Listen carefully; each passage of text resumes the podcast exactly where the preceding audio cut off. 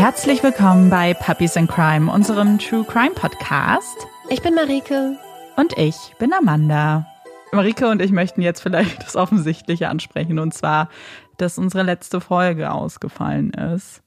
Und das war traurig. Das war super traurig. Es war auf zwei unterschiedliche Arten sehr traurig. Zum einen lag es daran, dass ein Projekt, auf das wir uns sehr gefreut haben, auf den letzten Metern ins Wasser gefallen ist und wir darauf dann keinen Einfluss mehr hatten. Und das hat uns zum einen sehr traurig gestimmt, weil wir uns total auf die Zusammenarbeit gefreut hatten. Und auf der anderen Seite hatten wir euch ja in der Woche vorher gerade erst versprochen, dass wir euch Bescheid geben werden, wenn wir meine Folge ausfallen lassen. Und dass wir dann eine Folge ausfallen lassen mussten, ohne euch Bescheid zu geben, war sehr, sehr deprimierend für uns. Und ähm, ja, deswegen lief das letzte Woche leider ganz anders als geplant. Und mhm. wir wollten uns dafür entschuldigen, wollten aber gleichzeitig ein großes Dankeschön an euch ansprechen, weil ihr wirklich sehr, sehr lieb und sehr, sehr verständnisvoll wart. Und das hat uns geholfen, weil wir wirklich ein richtig schlechtes Gewissen hatten, aber gleichzeitig ja. wussten, dass wir halt keinen Einfluss darauf hatten und dass es halt außerhalb unserer Einflusssphäre insofern lag. Aber mhm. trotzdem. Ja, weil das Problem ist, ich meine, ihr wisst das ja, wir haben es ja in den letzten Folgen angesprochen. Wir hatten einfach nicht so gute Wochen und irgendwie hatten wir das Gefühl, ja. es hört auch einfach nicht auf. Und das war auch wieder so ein bisschen so die, ja. eine, eine verschimmelte Kirsche auf dem Eisbecher. So. Ähm, und dann war halt, dass wir euch dann auch noch enttäuschen mussten, war dann auch so ein bisschen schwer auf unseren Schultern gelastet. Ja. Aber jetzt sind wir guter Dinge, denn wir haben zumindest das Gefühl, dass es langsam bergauf geht, dass ein paar gute Neuigkeiten auch dazu kamen und dass wir jetzt auch wieder eine tolle neue Folge für euch haben, die Marike vorbereitet hat. Ja, ich hoffe, ich hoffe, Amanda hat jetzt nicht zu viel versprochen, aber wir begeben uns heute wieder in ein Land, was ich mit sehr positiven Erinnerungen verbinde, nach Neuseeland. Und das hat mich dann doch ein bisschen aufgeheitert. Nicht der Fall an sich, aber einfach die Tatsache, dass ich mich wieder mit Neuseeland beschäftigen konnte und da so eine Art Mini-Urlaub im Geiste gemacht hat, war ein kleiner Lichtblick. Oh. Dann sind wir auf jeden Fall alle ganz gespannt, lehnen uns zurück und lauschen dir aufmerksam. So, und bevor es jetzt mit dem Fall weitergeht, hier ein kleiner Disclaimer aus der Nachbearbeitung. Ich habe nämlich leider einen Fehler gemacht, der sich durch die komplette Folge zieht. Und zwar geht es um meinen Namen. Ich habe nämlich leider die komplette Folge über den Namen Akshay wie Ashkay ausgesprochen und mir leider so auch notiert. Also, vorneweg, es ist Akshay, nicht Ashkay. Ähm, super, super ärgerlich, super unprofessionell leider auch, weil die Frage schon kam, wie das passiert ist, wie das passieren konnte. Zum ersten, ich glaube, wenige von euch sind wahrscheinlich, beziehungsweise viele von euch sind wahrscheinlich nicht überrascht, dass dieser Fehler mir unterlaufen ist. Also einer Person, die bekanntermaßen jahrelang eine Pferdebildermappe hatte, auf der groß Perde Perde stand und die im Bruder ja auch schon Bilder gemalt hat, auf denen Ich bin so stolz auf dich steht. Und äh, zweite Aspekt, der glaube ich auch ein bisschen reinspielt, ist im Coroner's Report, im Urteil etc wird er meistens einfach mit Nachnamen bezeichnet. So, dass das, glaube ich, auch eine Sache war, die mit reingespielt hat, wie sich die Sache dann so lange dann einfach ähm, auch beim Schreiben bei mir dann durchziehen konnte. Ja, ähm, ist keine Entschuldigung, ist aber vielleicht eine kleine Erklärung für die von euch, die sich gefragt haben, wie das passieren konnte und wie sich das die ganze Zeit so durchziehen konnte. Deswegen Ganz große Entschuldigung, große Entschuldigung auch die, an die den Fall jetzt schon gehört haben und den wir mittendrin die Folge wieder weggenommen haben, quasi. Ähm, ja. Es tut mir einfach wirklich richtig, richtig leid. Auckland, Neuseeland, 16. April 1993. Erschöpft und ausgelaugt liegt Tracy Massot in ihrem Krankenhausbett und blickt auf den großen Mann, der in ihrem Bett steht und der, bis über beide Ohren strahlend, auf das kleine Bündel in seinen Armen blickt. Sie ist endlich da. Ihre Kleine. Ihre Christy. So lange hatten sich Tracy und ihr Mann Brian nach einer kleinen Schwester oder einem kleinen Bruder für ihre Tochter Heather gesehnt, hatten alles daran gesetzt, waren von Arzt zu Arzt und von Termin zu Termin gelaufen, jahrelange Strapazen, immer wieder aufkeimende Hoffnung, immer wieder Enttäuschung, Schmerz, Trauer, und die unendliche Sehnsucht nach einem zweiten Kind. Und irgendwann hatte es geklappt. Ein Wunder. Und jetzt, neun Monate später, ist sie endlich da. Tracy und Brian können ihr Glück kaum fassen. Mit der Kleinen werden sie alle Hände voll zu tun haben, sagt die Hebamme mit Blick auf das kleine Wesen, das schon wenige Minuten nach der Geburt versucht, sein Köpflein in den Himmel zu recken. Ja, Christy wird ihr Leben ordentlich auf den Kopf stellen.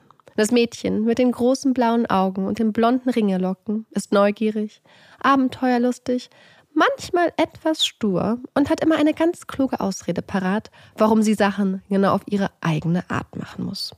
Dann erklärt sie ihrer Mutter Tracy, dass das absolute Chaos in ihrem Zimmer eigentlich nur ein kluges System namens Floordrobe, also eine Mischung aus Floor, dem englischen Wort für Boden, und Wardrobe, dem englischen Wort für Kleiderschrank, ist.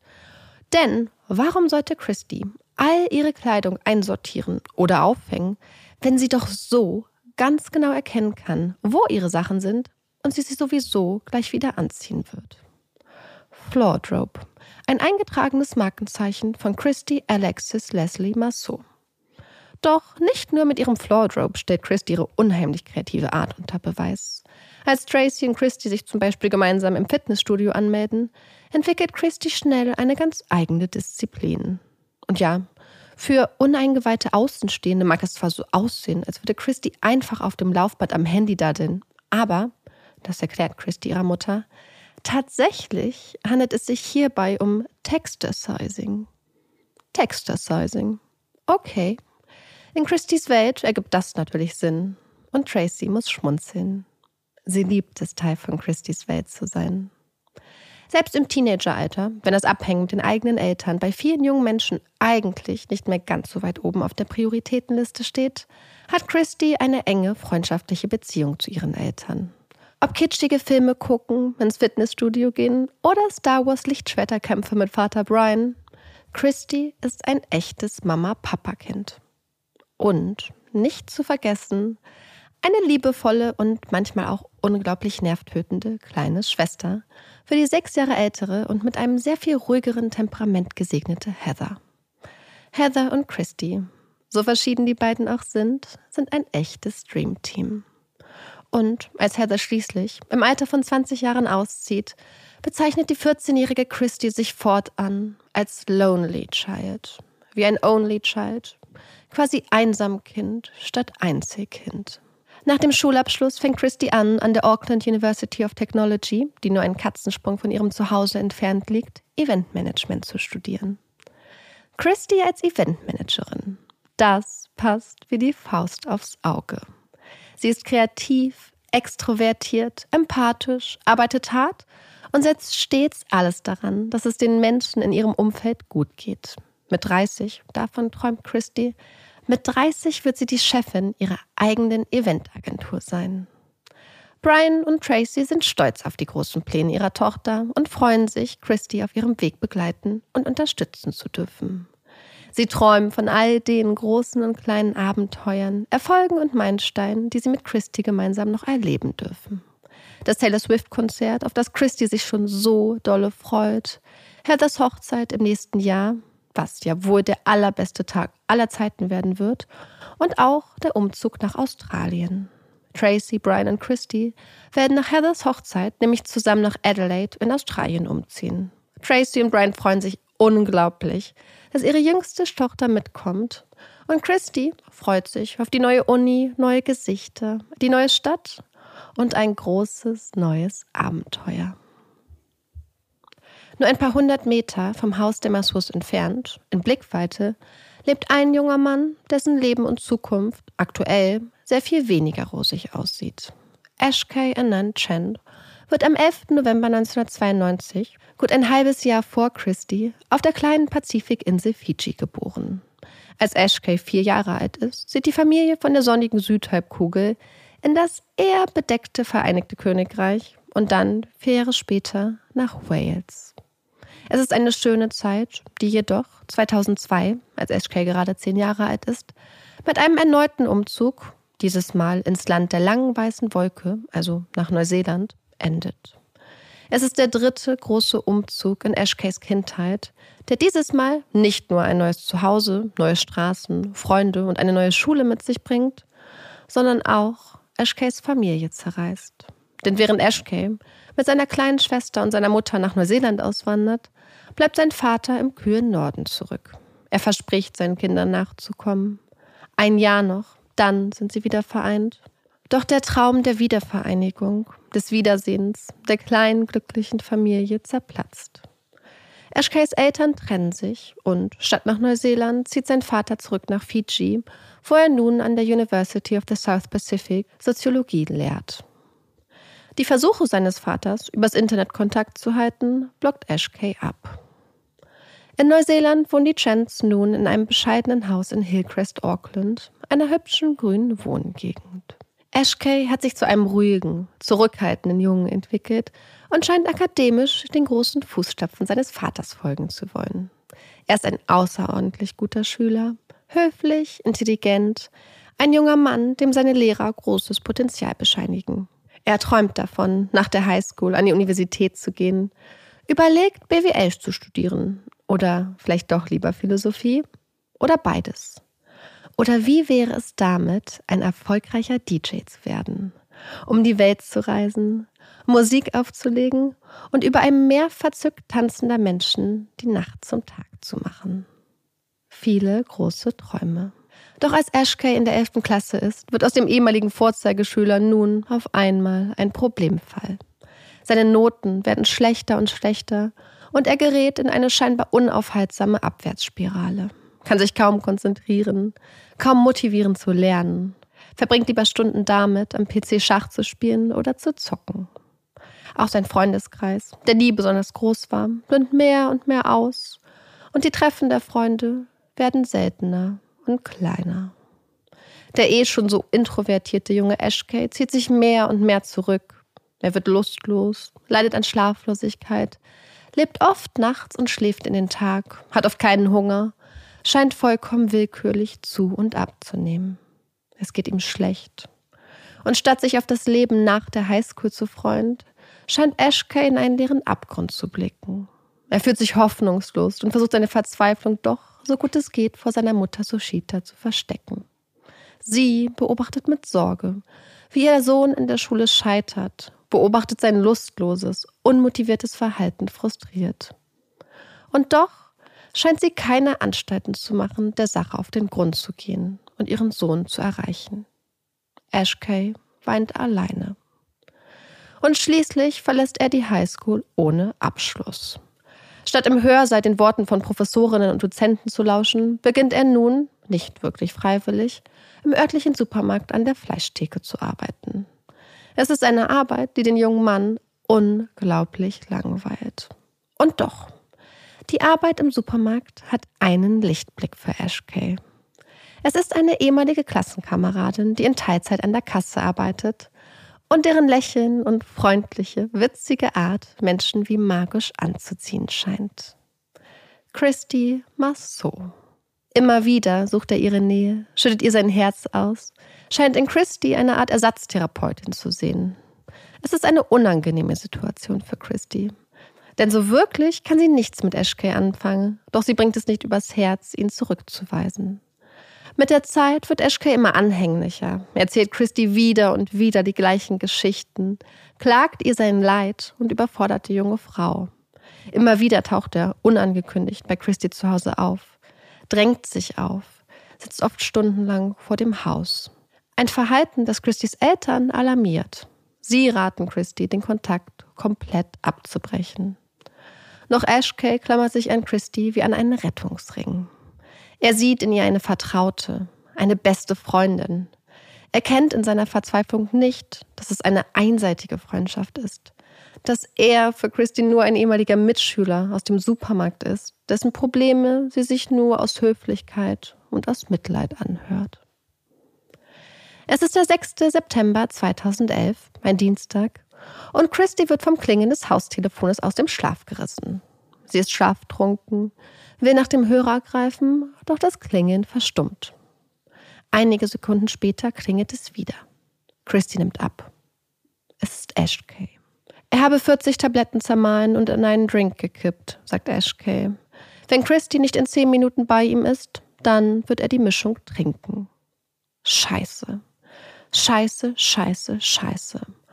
So schnell sie kann, schlüpft Christy in ein paar Klamotten, macht sich auf den Weg. Sie springt in ihr Auto und fährt den kurzen Weg zu Ashcase zu Hause. Sie steigt aus dem Wagen, eilt die Stufen zur Tür hoch und klopft. Ashkay öffnet ihr die Tür. Er bittet sie herein.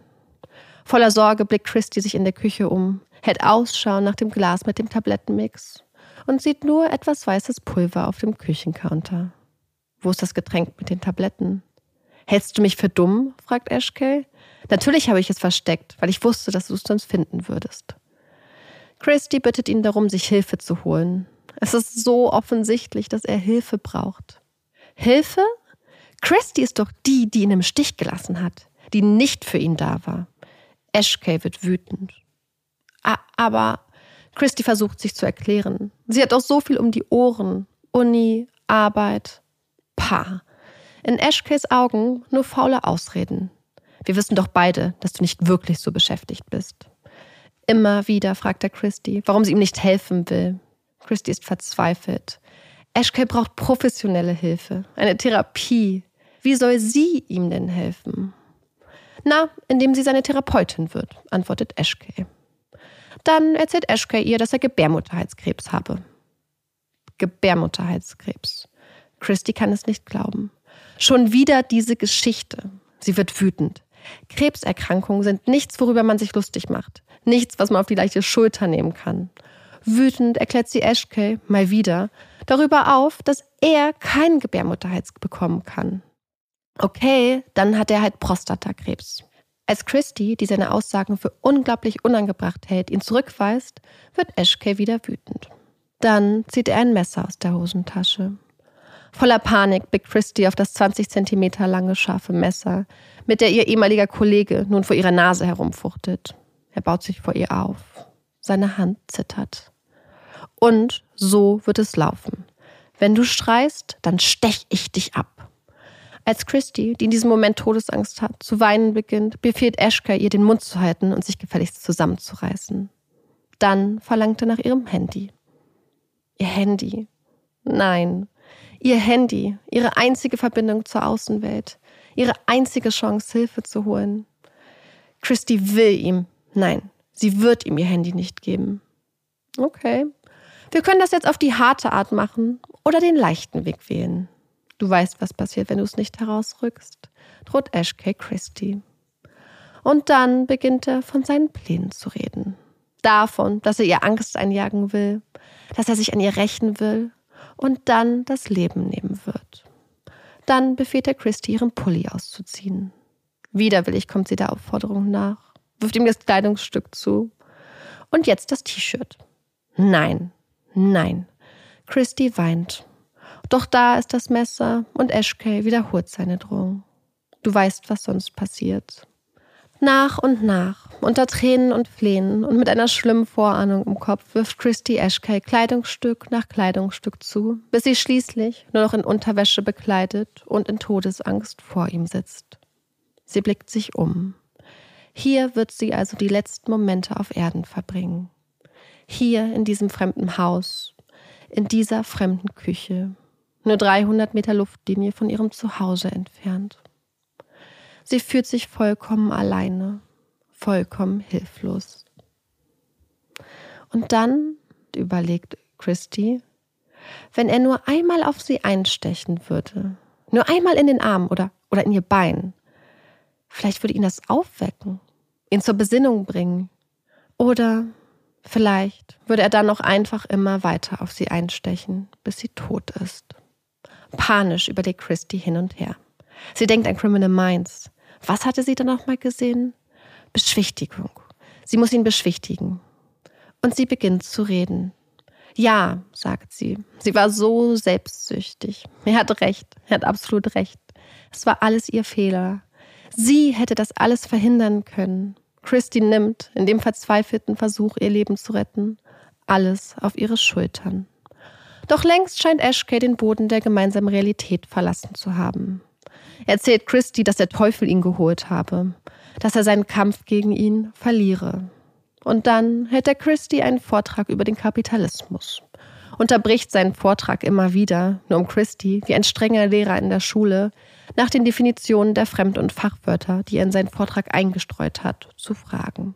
Mehr als eine halbe Stunde lang hält er seinen wirren Vortrag, das Messer in der Hand und Christy in Todesangst vor ihm auf der Küchenbank. Wieder erklärt Ashkay seine Ziele, seine Pläne für den Tag. Angst, Rache und dieses Mal geht er noch einen Schritt weiter. Teilt Christy mit, dass er sie vergewaltigen würde. Reiß dich zusammen, fährt er sie an, als die Drohung sie wieder weinen lässt. Doch Christy hat solche Angst. Und die ganz leise Hoffnung, dass vielleicht einer der Nachbarn unter ihnen ihr weinen hört. Sie kann ihre Stimme von unten doch hören. Warum hörte niemand sie? Und dann, schlagartig, wechselt Ashkay die Taktik. So, das reicht. Er gibt Christy ihr Handy, ihre Kleidung und legt schließlich das Messer aus der Hand. Ich werde dich gehen lassen, sagt er ihr. Christys Herz pocht. Aber nur, dass du weißt, wenn du gehst, werde ich das Getränk trinken. Das verdammte Getränk. Christy hält inne.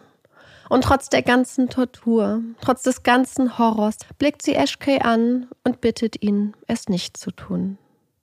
Aber Ashkay sagt, er habe keine Wahl. Seine Eltern würden ihn nicht lieben.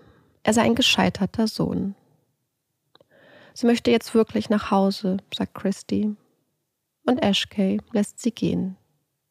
Christy läuft, fährt direkt nach Hause, wirft sich in die Arme ihrer Oma Shirley. Gemeinsam verständigen sie Tracy, die in Windeseile nach Hause fährt. Als Tracy ihre Tochter in den Armen hält und den Schilderungen ihres Martyriums mit rasenden Herzchen lauscht, wird sie wütend. Sie ist fassungslos, hat Angst um Christy. Dieser Ashkay, dieser Einzelgänger, der Christy in der Vergangenheit immer wieder aufgelauert hatte, sich aufgedrängt hatte, nicht verstanden hatte, dass er und Christy keine echten Freunde waren. Sie hatten ihn für ein armes, einsames Kerlchen, ein armes Würstchen gehalten. Um kurz nach 1 Uhr mittags begleiten Tracy und Oma Shirley Christy zur Polizei. Sie will eine Aussage machen. Ashkay anzeigen. Der Detective, der die drei Frauen an der North Shore Police Station begrüßt und die Anzeige aufnimmt, hört sich Christys Aussagen ruhig und aufmerksam an. Es besteht keine Frage. Sie müssen sofort handeln. Und während sich die Detectives einfühlsam um die traumatisierte Christy kümmern, ihr deutlich machen, dass sie sie ernst nehmen, dass sie bei ihnen in Sicherheit ist, machen sich andere Kollegen auf dem Weg zum Haus der Chance. Doch Ashkay treffen sie dort nicht an. Er ist im Krankenhaus. Denn er hatte seine Drohung wahrgemacht, hatte das Getränk mit den zermahlenen Tabletten getrunken, nachdem Christy aus seinem Haus geflohen war. Doch er hatte Glück. Zum einen, weil seine jüngere Schwester kurze Zeit später nach Hause kam und so, auf seinen Wunsch, den Notruf verständigen konnte. Und zum anderen bestand die Mischung, die er da in den Drink gemischt hatte, aus zermahlenen Multivitamintabletten. Als die Detectives Ashkay im Krankenhaus antreffen, gibt der junge Mann seine Tat ohne Emotionen oder Zögern direkt zu. Er erklärt später, dass er sich an Christie habe rächen wollen, dass sie ihm im Stich gelassen habe. Er verspricht, die Ermittlung voll zu unterstützen. Ashkay wird festgenommen. Freiheitsberaubung, Angriff mit dem Vorsatz der Vergewaltigung, Drohung mit gefährlicher Körperverletzung. Es hätte ein ganz normaler, unauffälliger Dienstag werden können. Doch stattdessen würde sich dieser Dienstag, der 6. September 2011, für immer in die Köpfe der Menschen einbrennen. Es ist der Tag, der Christy und ihre Familie für immer verändert. Der Tag, an dem in dem hübschen, gemütlichen Haus der Masseuse die Angst entkehrt der Tag, der aus Tracys und Brians aufgeweckter, abenteuerlustigen, mutigen Tochter eine junge Frau macht, die Angst hat, alleine zur Uni zu fahren. Die sich nicht mehr traut, alleine in ihrem Zimmer im Untergeschoss des Hauses zu schlafen, sondern nach oben zu ihren Eltern zieht. Die jetzt stiller wird, in sich gekehrter, deren Leichtigkeit, deren Lachen, deren Lebenshunger nun auf einmal ein bisschen gedimmter, ein bisschen leiser ist. Am 9. September, drei Tage nach dem Angriff auf Christie, steht Ashkay Chant in Begleitung seiner Anwältin vor Richterin Morris. Ob eine Person aus der Untersuchungshaft auf Kaution freigelassen wird, wird im neuseeländischen Bail Act geregelt. Und während es in einigen Fällen eindeutig geregelt ist, dass eine Person auf Kaution freigelassen werden muss, zum Beispiel in Fällen, in denen für das eigentliche Vergehen keine Gefängnisstrafe droht, muss in anderen Fällen ein Richter oder eine Richterin entscheiden. Und in diesem Fall schreibt der Bail Act vor, dass eine Person dann freigelassen werden muss, wenn dies unter angemessenen Bedingungen geschieht und es keinen vernünftigen Grund gibt, der gegen eine Freilassung spricht.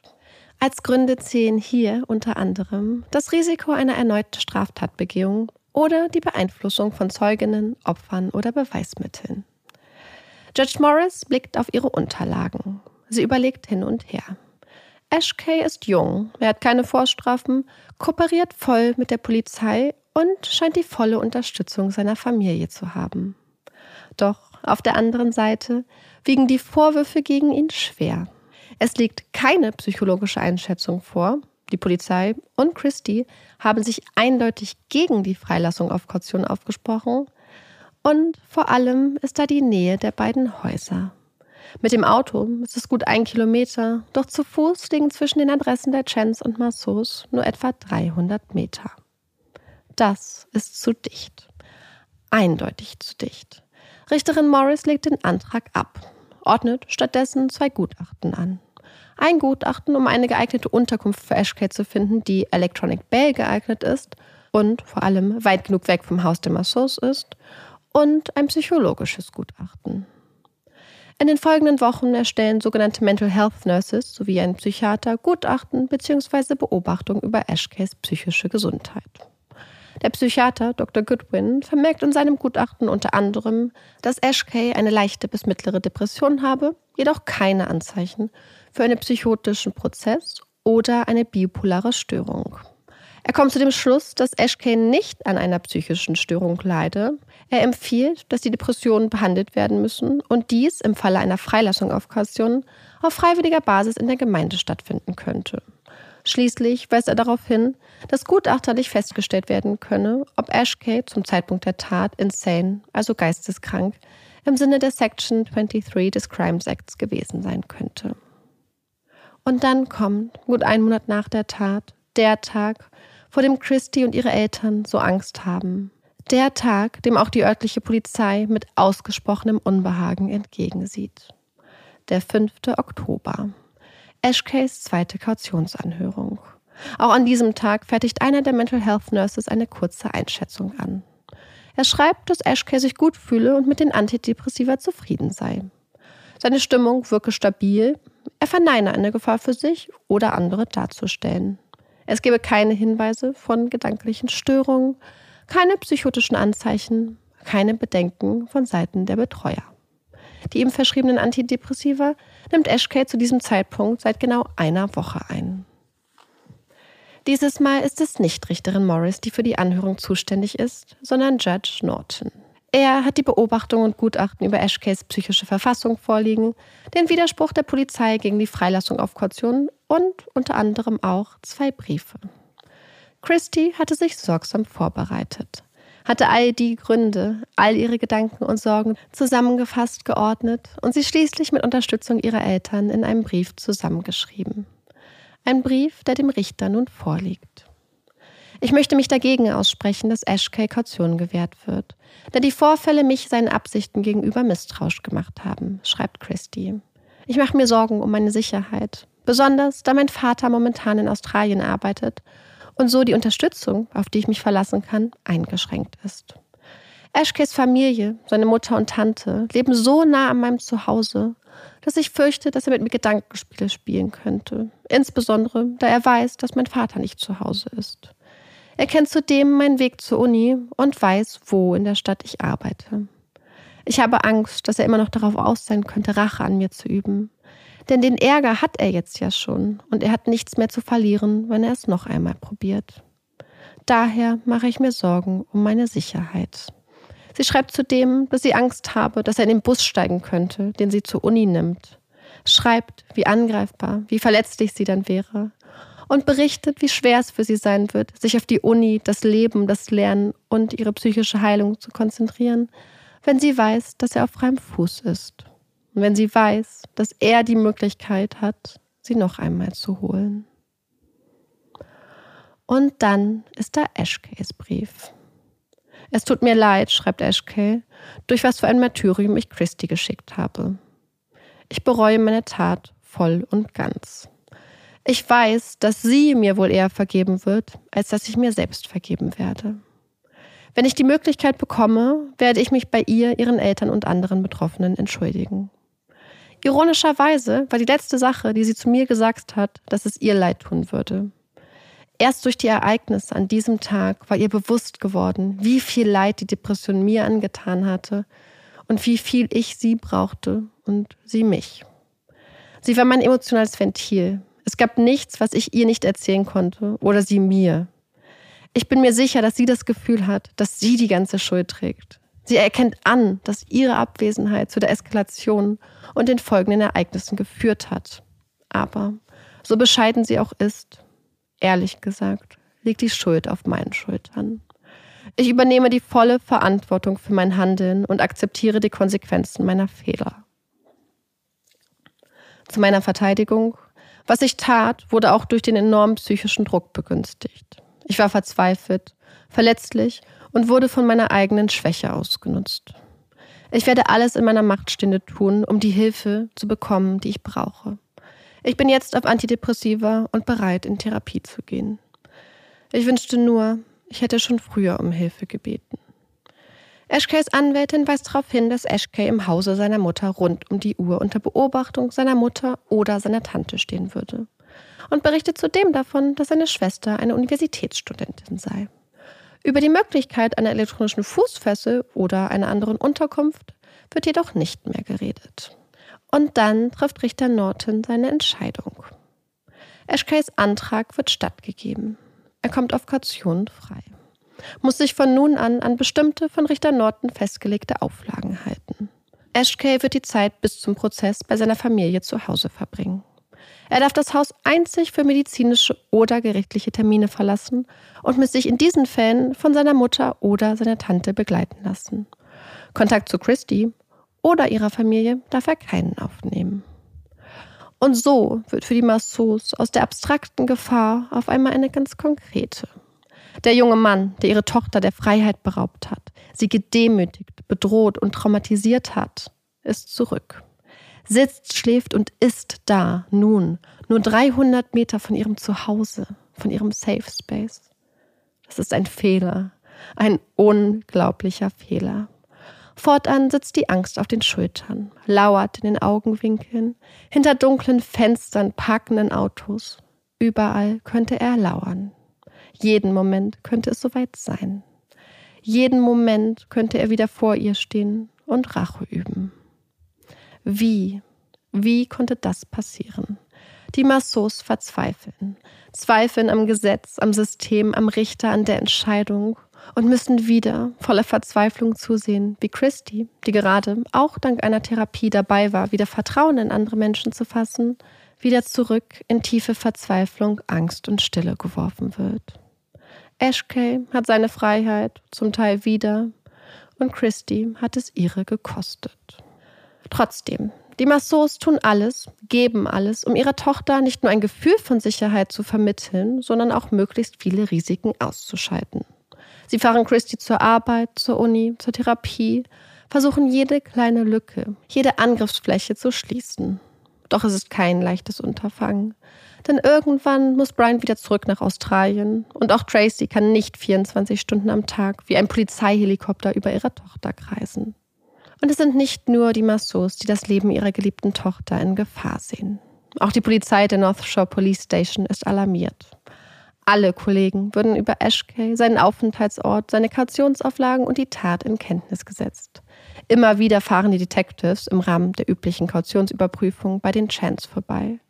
Sie klopfen an die Tür, überprüfen, ob Ashkay zu Hause ist und sich an die Auflagen hält.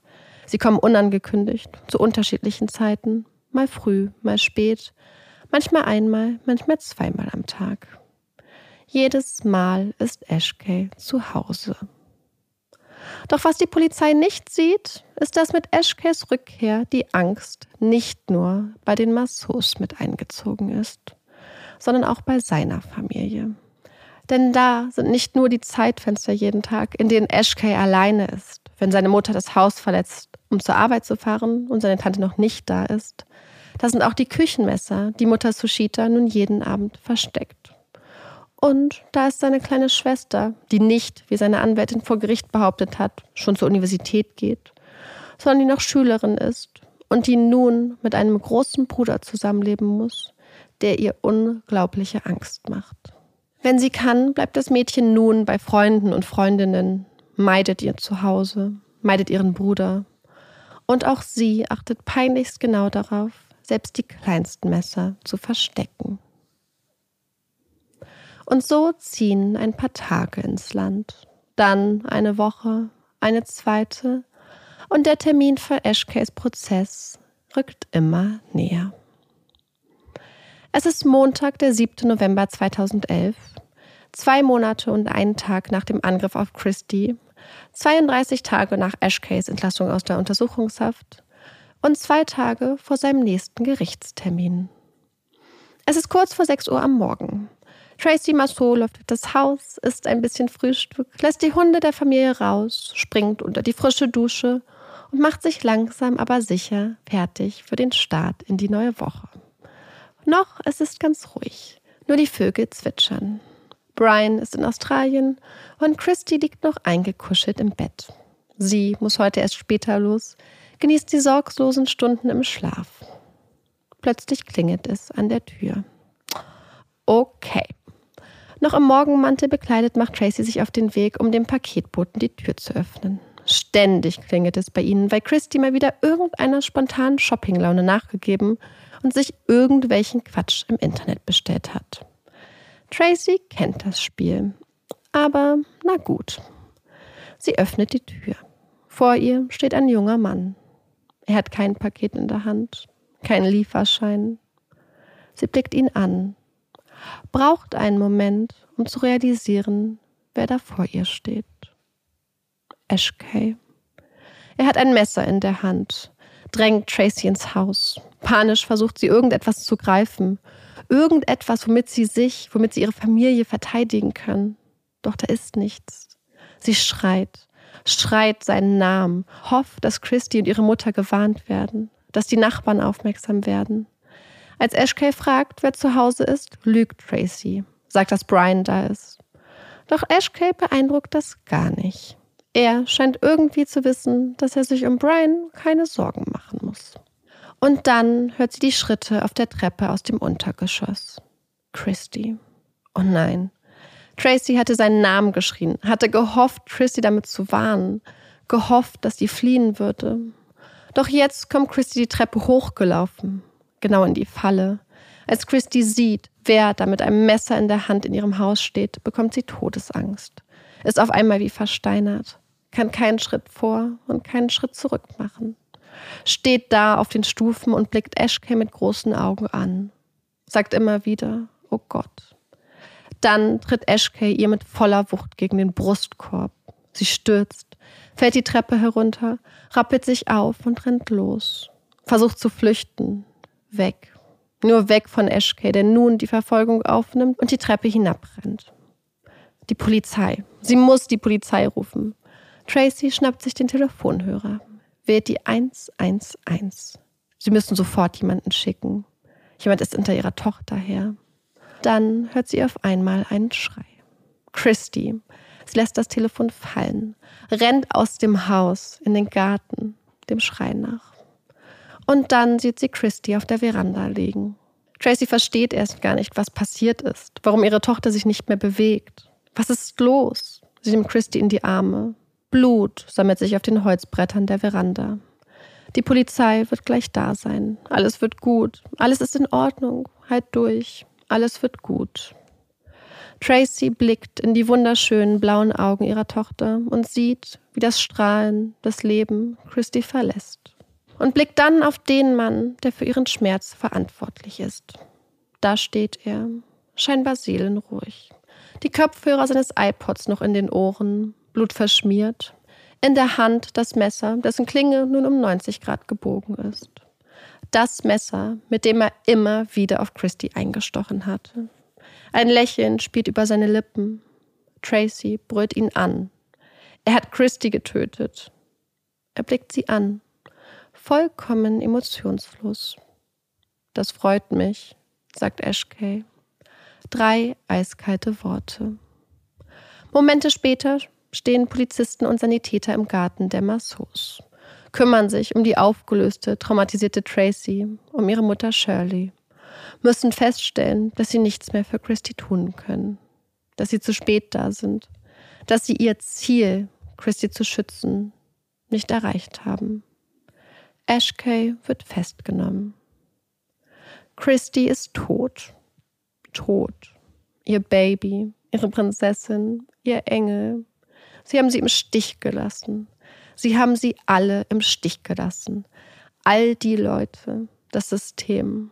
Keine Gefahr, geringes Risiko, harmlos, keine Vorstrafen. Er ist so jung.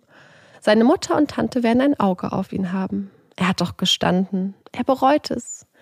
Und jetzt hat er ihnen alles genommen. Wieso hat der Richter ihn laufen lassen? Ihn einfach nach Hause geschickt? Und warum hat sie die Polizei gerufen, statt sich schützend vor ihr Baby zu stellen? Warum hat sie nicht gesehen, nicht geahnt, dass er Christy töten würde? Warum hat sie überhaupt die Tür geöffnet? Warum hat sie ihn in ihr Haus gelassen? Hätte sie doch einfach die verdammte Tür zugelassen. Diese verdammte Tür. Es folgen die wohl schwersten Telefonanrufe in Tracys Leben. Ein Anruf bei Brian, der völlig verwirrt und schlaftrunken versucht zu verstehen, was seine weinende, schluchzende Frau ihm da sagen will. She's gone. Worte, die das Herz eines Vaters brechen. Er wird bald da sein, verspricht er, so schnell es geht. Der Gedanke daran, dass Brian nun alleine ist, dass sie ihn nicht halten kann, nicht trösten kann, zerreißt Tracy innerlich. Und dann wählt sie Heathers Nummer, muss ihrer großen, starken Tochter nun mitteilen, dass ihre kleine Schwester tot ist, dass Heather nun ein einsames Kind ist.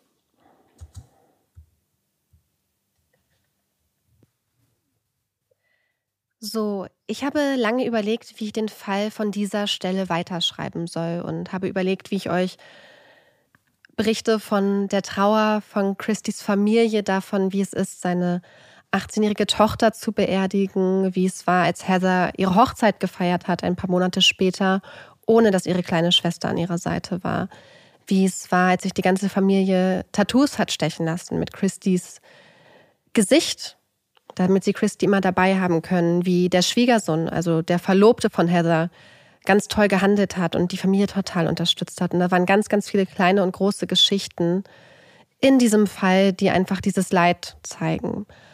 Und mhm. dann habe ich aber gedacht, ich glaube, dass Worte das auch wirklich manchmal gar nicht so adäquat ausdrücken können, aber es gibt Briefe, die Freunde und Freundinnen von Christy auch geschrieben haben und die sie an Tracy und Brian geschrieben haben. Und diese Briefe geben auch nochmal eine andere Perspektive daraus. Und zwar die Perspektive von Christys Freundinnen und Freunden. Und ich fand es einfach total schön, weil in diesen Briefen so ein bisschen auch durchscheint, wer Christy war, aber auch, was es mit Menschen macht, was es mit, mit jungen Menschen macht, einen geliebten Menschen zu verlieren.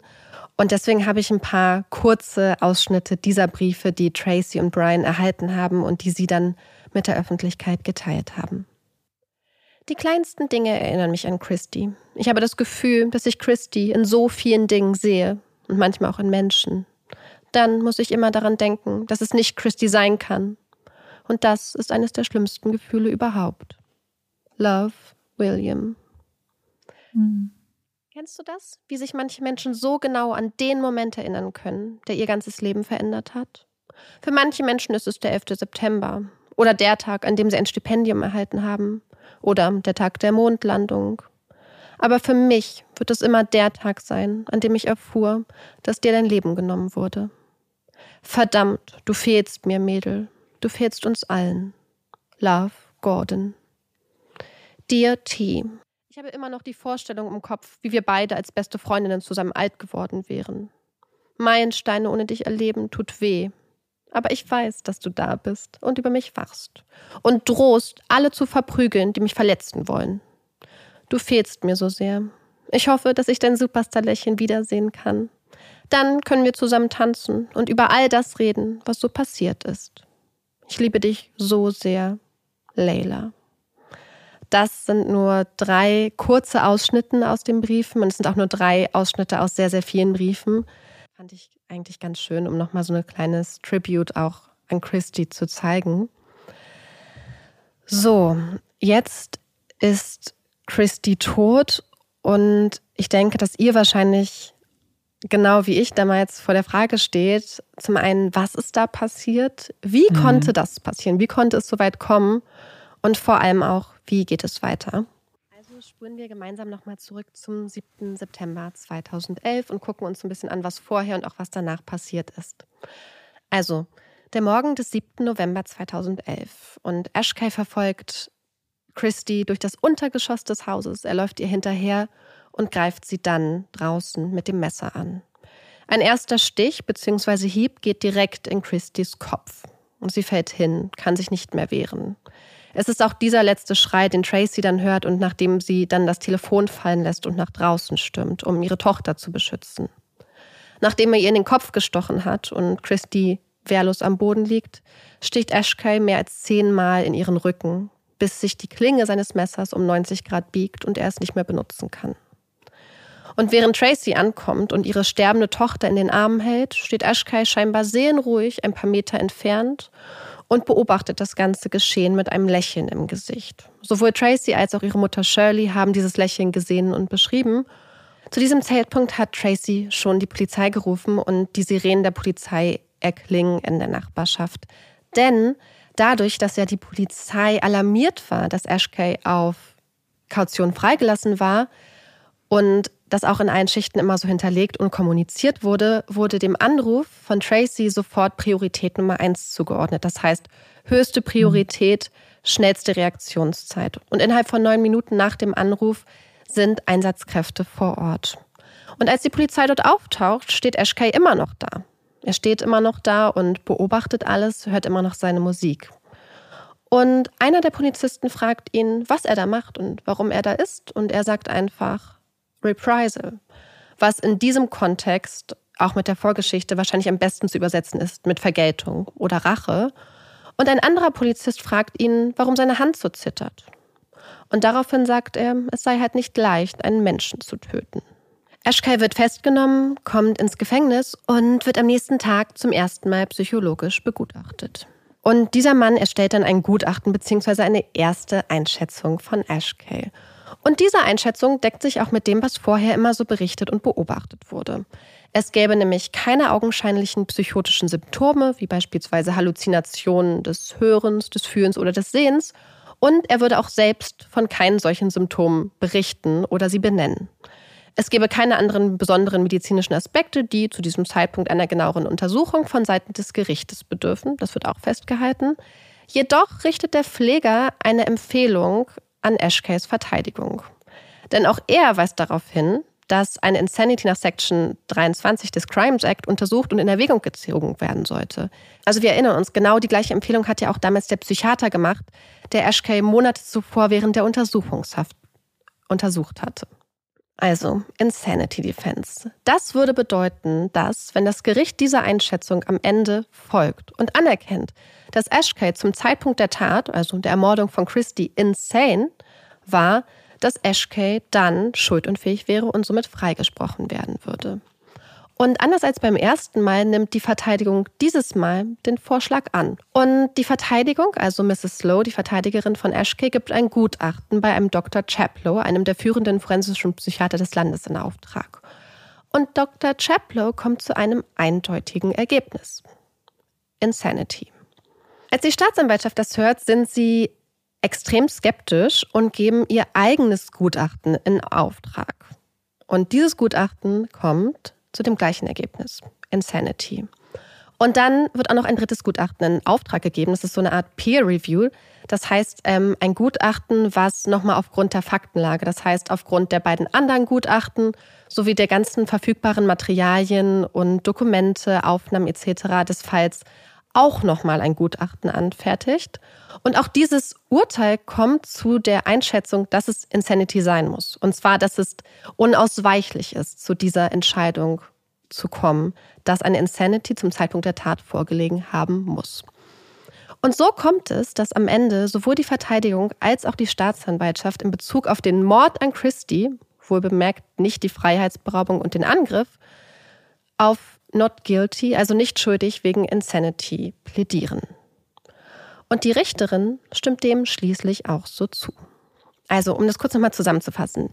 Wegen des ersten Angriffs auf Christie bekennt sich Ashkay schließlich für schuldig und wird auch zu einer Haftstrafe verurteilt, während er im Falle ihres Mordes für unschuldig erklärt wird. Und als die Richterin diese Entscheidung trifft, und das sagt sie auch, weiß sie, dass sie eine ganz große Verantwortung hat, denn mhm. sie muss das, was da gerade passiert ist, der Öffentlichkeit näher bringen.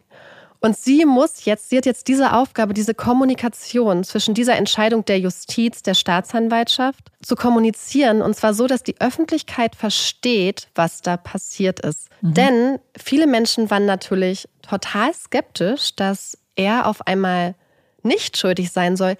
Und deswegen wusste die Richterin auch, dass sie jetzt einfach eine riesige Verantwortung hat. Ja, es ist halt einfach schwierig, weil wir wissen das ja auch heute noch. Es ist ja, wenn du das heute noch in den Medien irgendwo liest, selbst mhm. bei uns, also was heißt auch in Deutschland, äh, du, du weißt ja, wie die Reaktion ist ja. auf äh, so eine Kommunikation, weil viele das, glaube ich, auch nicht wirklich verstehen und nachvollziehen können. Ja. Und mich hat es ganz stark an den Fall Anu Singh erinnert. Mhm wo eine ähnliche Situation war, wo es auch einen Fall gab, wo eine Person für, ich glaube, teilweise schuldunfähig erklärt wurde und wo der Richter damals auch ein ganz, ganz, ganz tolles Urteil geschrieben hat und wirklich so gut nachvollziehbar erklärt hat, wie diese Entscheidung zustande gekommen ist. Und trotzdem, auch als wir die Folge gemacht haben, waren so viele mhm. Leute, die gesagt haben, Sie können absolut nicht verstehen, wie diese Entscheidung zustande gekommen ist. Sie finden das unmöglich.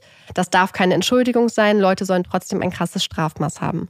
Und im Fall von Anu Singh, das war die Folge Bitte nicht Joe, war es ja so, dass wir ganz starke Anzeichen vorher schon hatten für eine psychische Störung mhm. und Erkrankung und so. Und deswegen müssen wir uns jetzt wirklich mal ganz genau angucken, was in diesem Fall los war und wie es sein konnte, dass drei Gutachter jetzt auf einmal, nachdem Aschka ja schon mehrmals begutachtet wurde, zu dem Ergebnis kommen, dass er zum Zeitpunkt der Tat insane war und dass er deswegen schuldunfähig ist. Außer einer leichten bis mittleren Depression hat ja damals weder einer der Gutachter noch einer der Mental Health Nurses irgendeine psychische Erkrankung oder Störung feststellen können, beziehungsweise sie teilweise sogar explizit ausgeschlossen. Zudem erscheint die Tat vielen Leuten als unglaublich präzise geplant, denn man weiß mittlerweile, dass er schon als, also Ash Case schon als er in Mount Eden in Untersuchungshaft saß, geplant hat, sich an Christie zu rächen. Dass er mit diesem Ziel diesen Brief verfasst hat und alles daran gesetzt hat, aus der Untersuchungshaft freizukommen, um seinen Plan letzten Endes in die Tat umzusetzen. Und dass er zum Beispiel auch bemerkt hat, dass seine Mutter und seine Schwester die Messer versteckt haben. Das hat er später selbst ausgesagt, dass es ihn aber trotzdem nicht abgehalten hat. Wobei sie ja auch später aufgehört haben, die Messer zu verstecken, als sie sich so ein bisschen daran gewöhnt haben, dass er da war. Zudem gab es noch eine Beobachtung, die auch die Staatsanwaltschaft am Anfang etwas skeptisch gestimmt hat, denn es wurde beobachtet. Also Ashkay war zuerst im Mount Eden Prison und ist später in die Mason Clinic eingewiesen worden, nachdem er gedroht hatte, einem anderen Insassen quasi das Gesicht zu verstümmeln oder zu entstellen. Und dann ist er in eine, diese psychiatrische Klinik eingewiesen worden. Und dort hat man dann beobachtet, dass er angefangen hat, mit anderen Patienten und Patientinnen zu reden und sie nach ihren Symptomen zu fragen. Insbesondere auch Stimmen im Kopf. Und dann war natürlich bei ganz vielen Leuten so ein bisschen die Skepsis da, ob das denn wirklich auch stimmen könnte. Und jetzt gucken wir uns mal an, was genau Judge, also Richterin Winkelmann, Winkelmann, da so geschrieben hat. Und natürlich muss sie zuerst mal klar machen im Urteil auch, auf welche Aspekte sie sich bei der Frage, ob eine Insanity im Sinne des Gesetzes vorliegt, berufen gehen muss, beziehungsweise was da die Grundlage dazu ist. Und die zwei Grundfragen, denen sie auf den Grund gehen muss, sind erstens, hat Ashkay zum Zeitpunkt der Tatbegehung an einer psychischen Erkrankung gelitten, wozu unter anderem Psychosen und auch Schizophrenie zählen? Und zweitens, hatte die Krankheit so ein Ausmaß und so eine Schwere, dass er zum Zeitpunkt der Tat nicht mehr in der Lage war, rational zu denken und zu erkennen, was moralisch richtig und falsch ist. Das erste Gutachten wurde ja im Auftrag der Verteidigung erstellt von Dr. Chaplow, wie gesagt, einer der führenden forensischen Psychiater des Landes. Das zweite Gutachten, erstellt im Auftrag der Anklage, ist von Dr. Mersop. Und die beiden Experten haben nicht nur mit Ashkay geredet, sondern haben sich umfassend mit seiner kompletten Vorgeschichte befasst. Also alles, was in der Schule passiert ist, seine familiäre Vorgeschichte, sein Sozialleben, alle Aspekte des Falls und haben wirklich versucht, so ein umfassendes Bild vom, von der Tat und von ihm als Person zu bekommen wie möglich. Und auch die Gespräche waren sehr, sehr lang. Also Dr. Chaplow, meine ich, hat zum Beispiel zweimal je drei Stunden lang mit ihm geredet, was, wenn man vergleicht, was vorher für Gutachten angefertigt wurden, sehr viel Zeit ist. Und ich fasse mal die wichtigsten Punkte zusammen. Und zwar, und ich habe es ja auch schon im Fall geschildert, Eschkay hat in den Jahren vor der Tat eine sehr dramatische Wesensveränderung hingelegt. Mhm. Vom Vorzeigeschüler mit extremem Potenzial zum absoluten Problemfall, der am Schluss nicht mal den Highschool-Abschluss geschafft hat.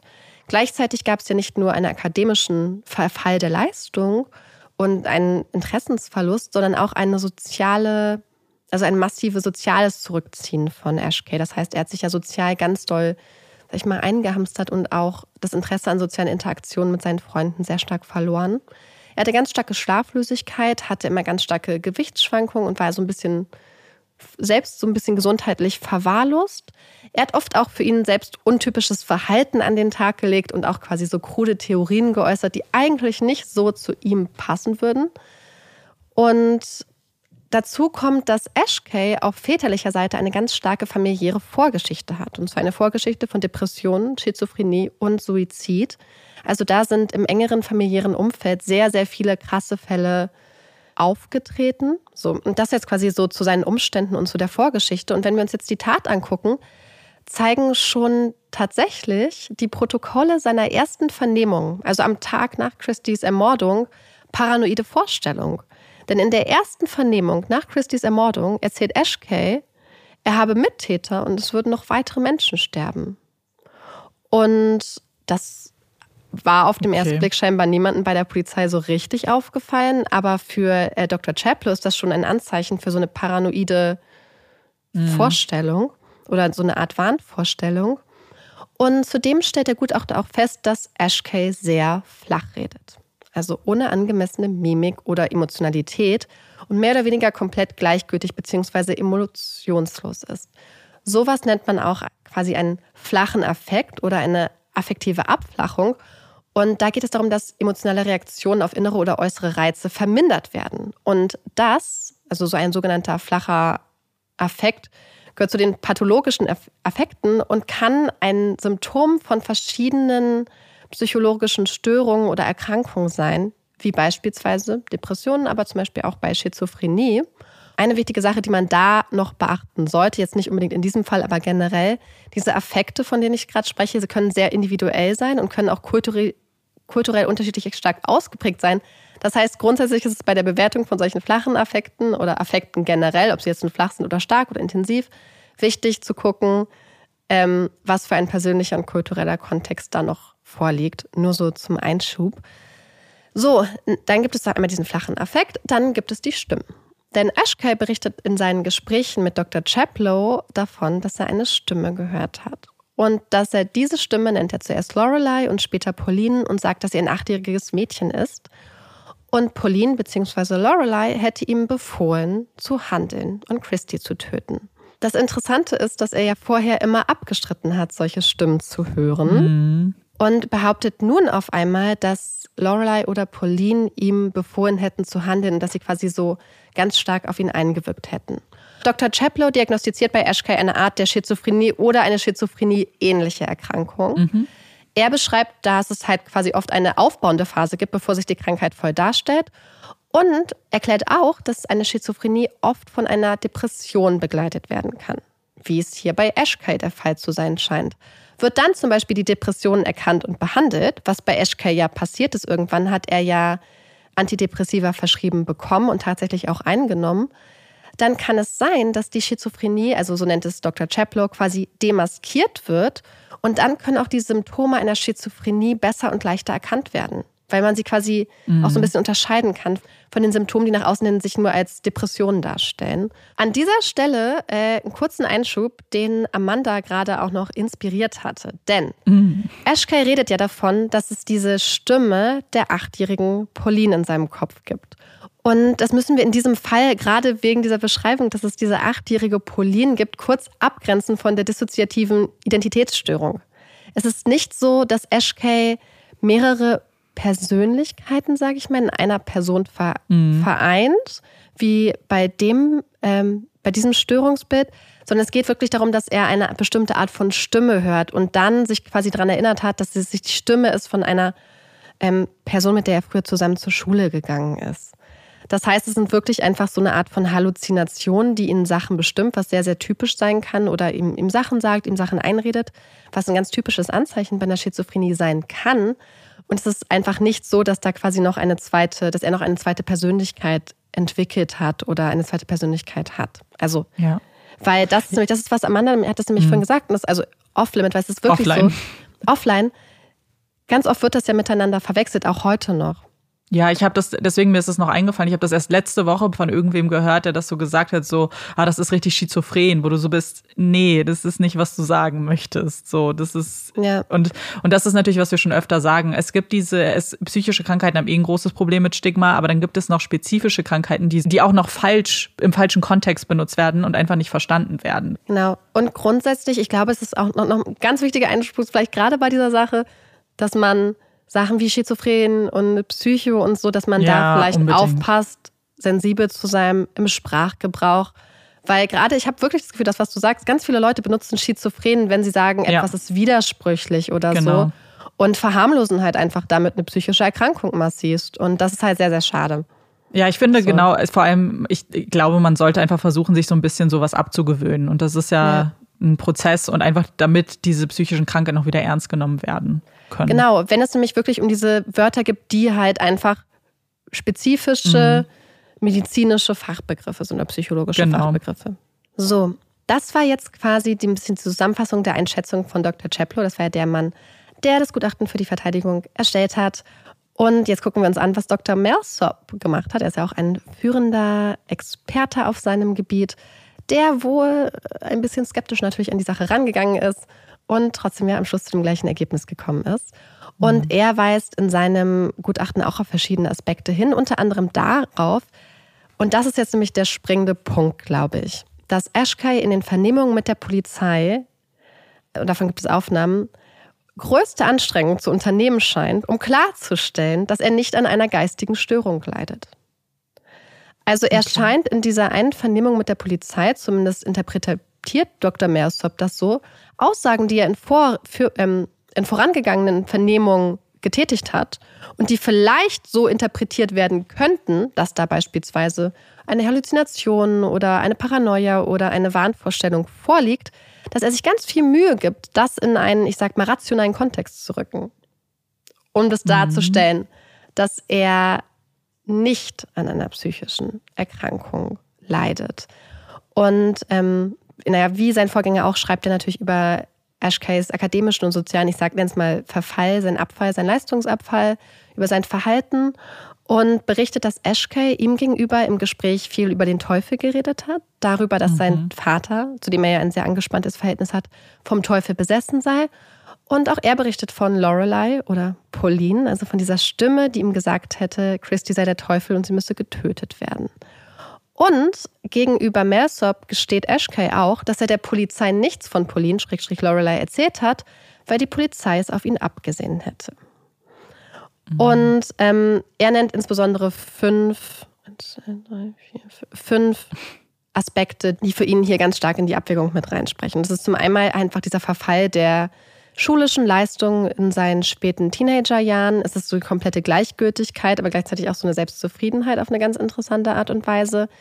Es ist die sehr, sehr geringe Fähigkeit oder die gering ausgeprägte Fähigkeit für emotionale Empathie und gleichzeitig diese ganz, ganz krasse Zentrierung des Selbst als Zentrum des Universums. Also er sieht sich als das Zentrum mhm. des Universums. Er denkt, alles dreht sich um ihn. Gleichzeitig hat er das Gefühl, dass es schon so eine Gedankenstörung gibt und dass sich das auch schon vor November 2011 gezeigt hat, also vor dem Mord an Christie, weil zum Beispiel viele Leute ihn als weird oder als creepy beschrieben haben. Und das zeigt sich auch in einigen Vernehmungen, weil er Wörter benutzt hat, aber auf eine ganz eigene Art und Weise, die eigentlich im normalen Kontext anders benutzt werden. Mhm. Und er glaubt zum Beispiel auch, dass Eschke hat ja gesagt, zum Beispiel, er hätte Cervical Cancer, also Gebärmutterhalskrebs.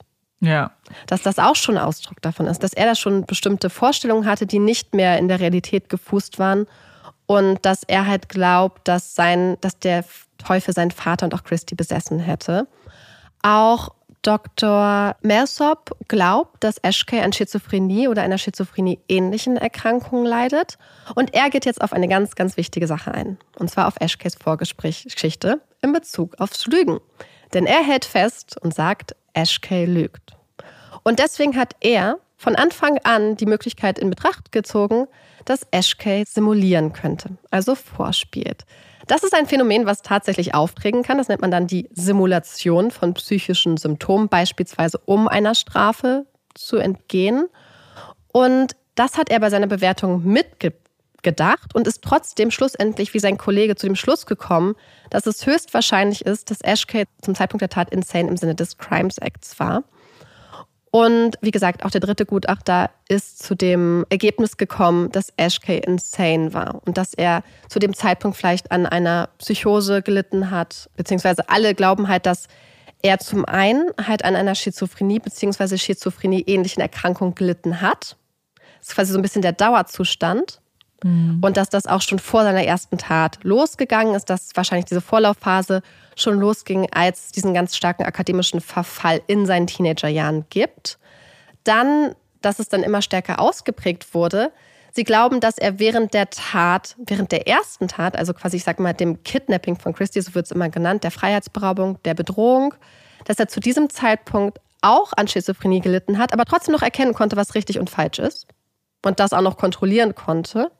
Und er dann zum Zeitpunkt der zweiten Tat so akut vielleicht an einer, Schizo also an einer Psychose gelitten hat, an Wahnvorstellungen und dieser Impuls und diese Stimmen so stark waren, dass das der Zeitpunkt war, wo er es dann nicht mehr differenzieren konnte und auch nicht mehr danach handeln konnte. Das heißt, wir müssen einmal quasi zwischen dieser Schizophrenie als, sage ich jetzt mal, dauerhaft vorliegende Erkrankung der letzten Jahre, die da war und sich schon teilweise manifestiert hatte, unterscheiden und dann das ähm, er die eine Tat während der Krankheitsdauer begangen hat und trotzdem noch nicht insane war und zum anderen Zeitpunkt dann aber noch so viele andere Faktoren beziehungsweise so ein starker, ähm, so eine starke psychische Störung, sag ich mal, in dem Moment vorlag, dass er äh, dann insane im Sinne des Gesetzes war. Verstehst du, was ich meine? Ja. Okay, super. Also nur, dass wir das ich schon. Äh, genau, nur, dass wir das vergleichen, dass es halt verschiedene Ausprägungen gibt und sich eine Krankheit in unterschiedlichen Momenten in unterschiedlichen Schüben auch unterschiedlich stark manifestieren kann und das Denken und Handeln einfach unterschiedlich stark beeinflussen kann. Und in diesem Fall muss man dann einfach davon ausgehen, dass am Anfang, als die Leute zu der Einschätzung gekommen sind, dass Ashkay keine Symptome hat, dass das seine bewusste Dissimulation war. Dass er bewusst alles daran gesetzt hat, dass die Leute nicht erfahren, dass diese Symptome vorliegen.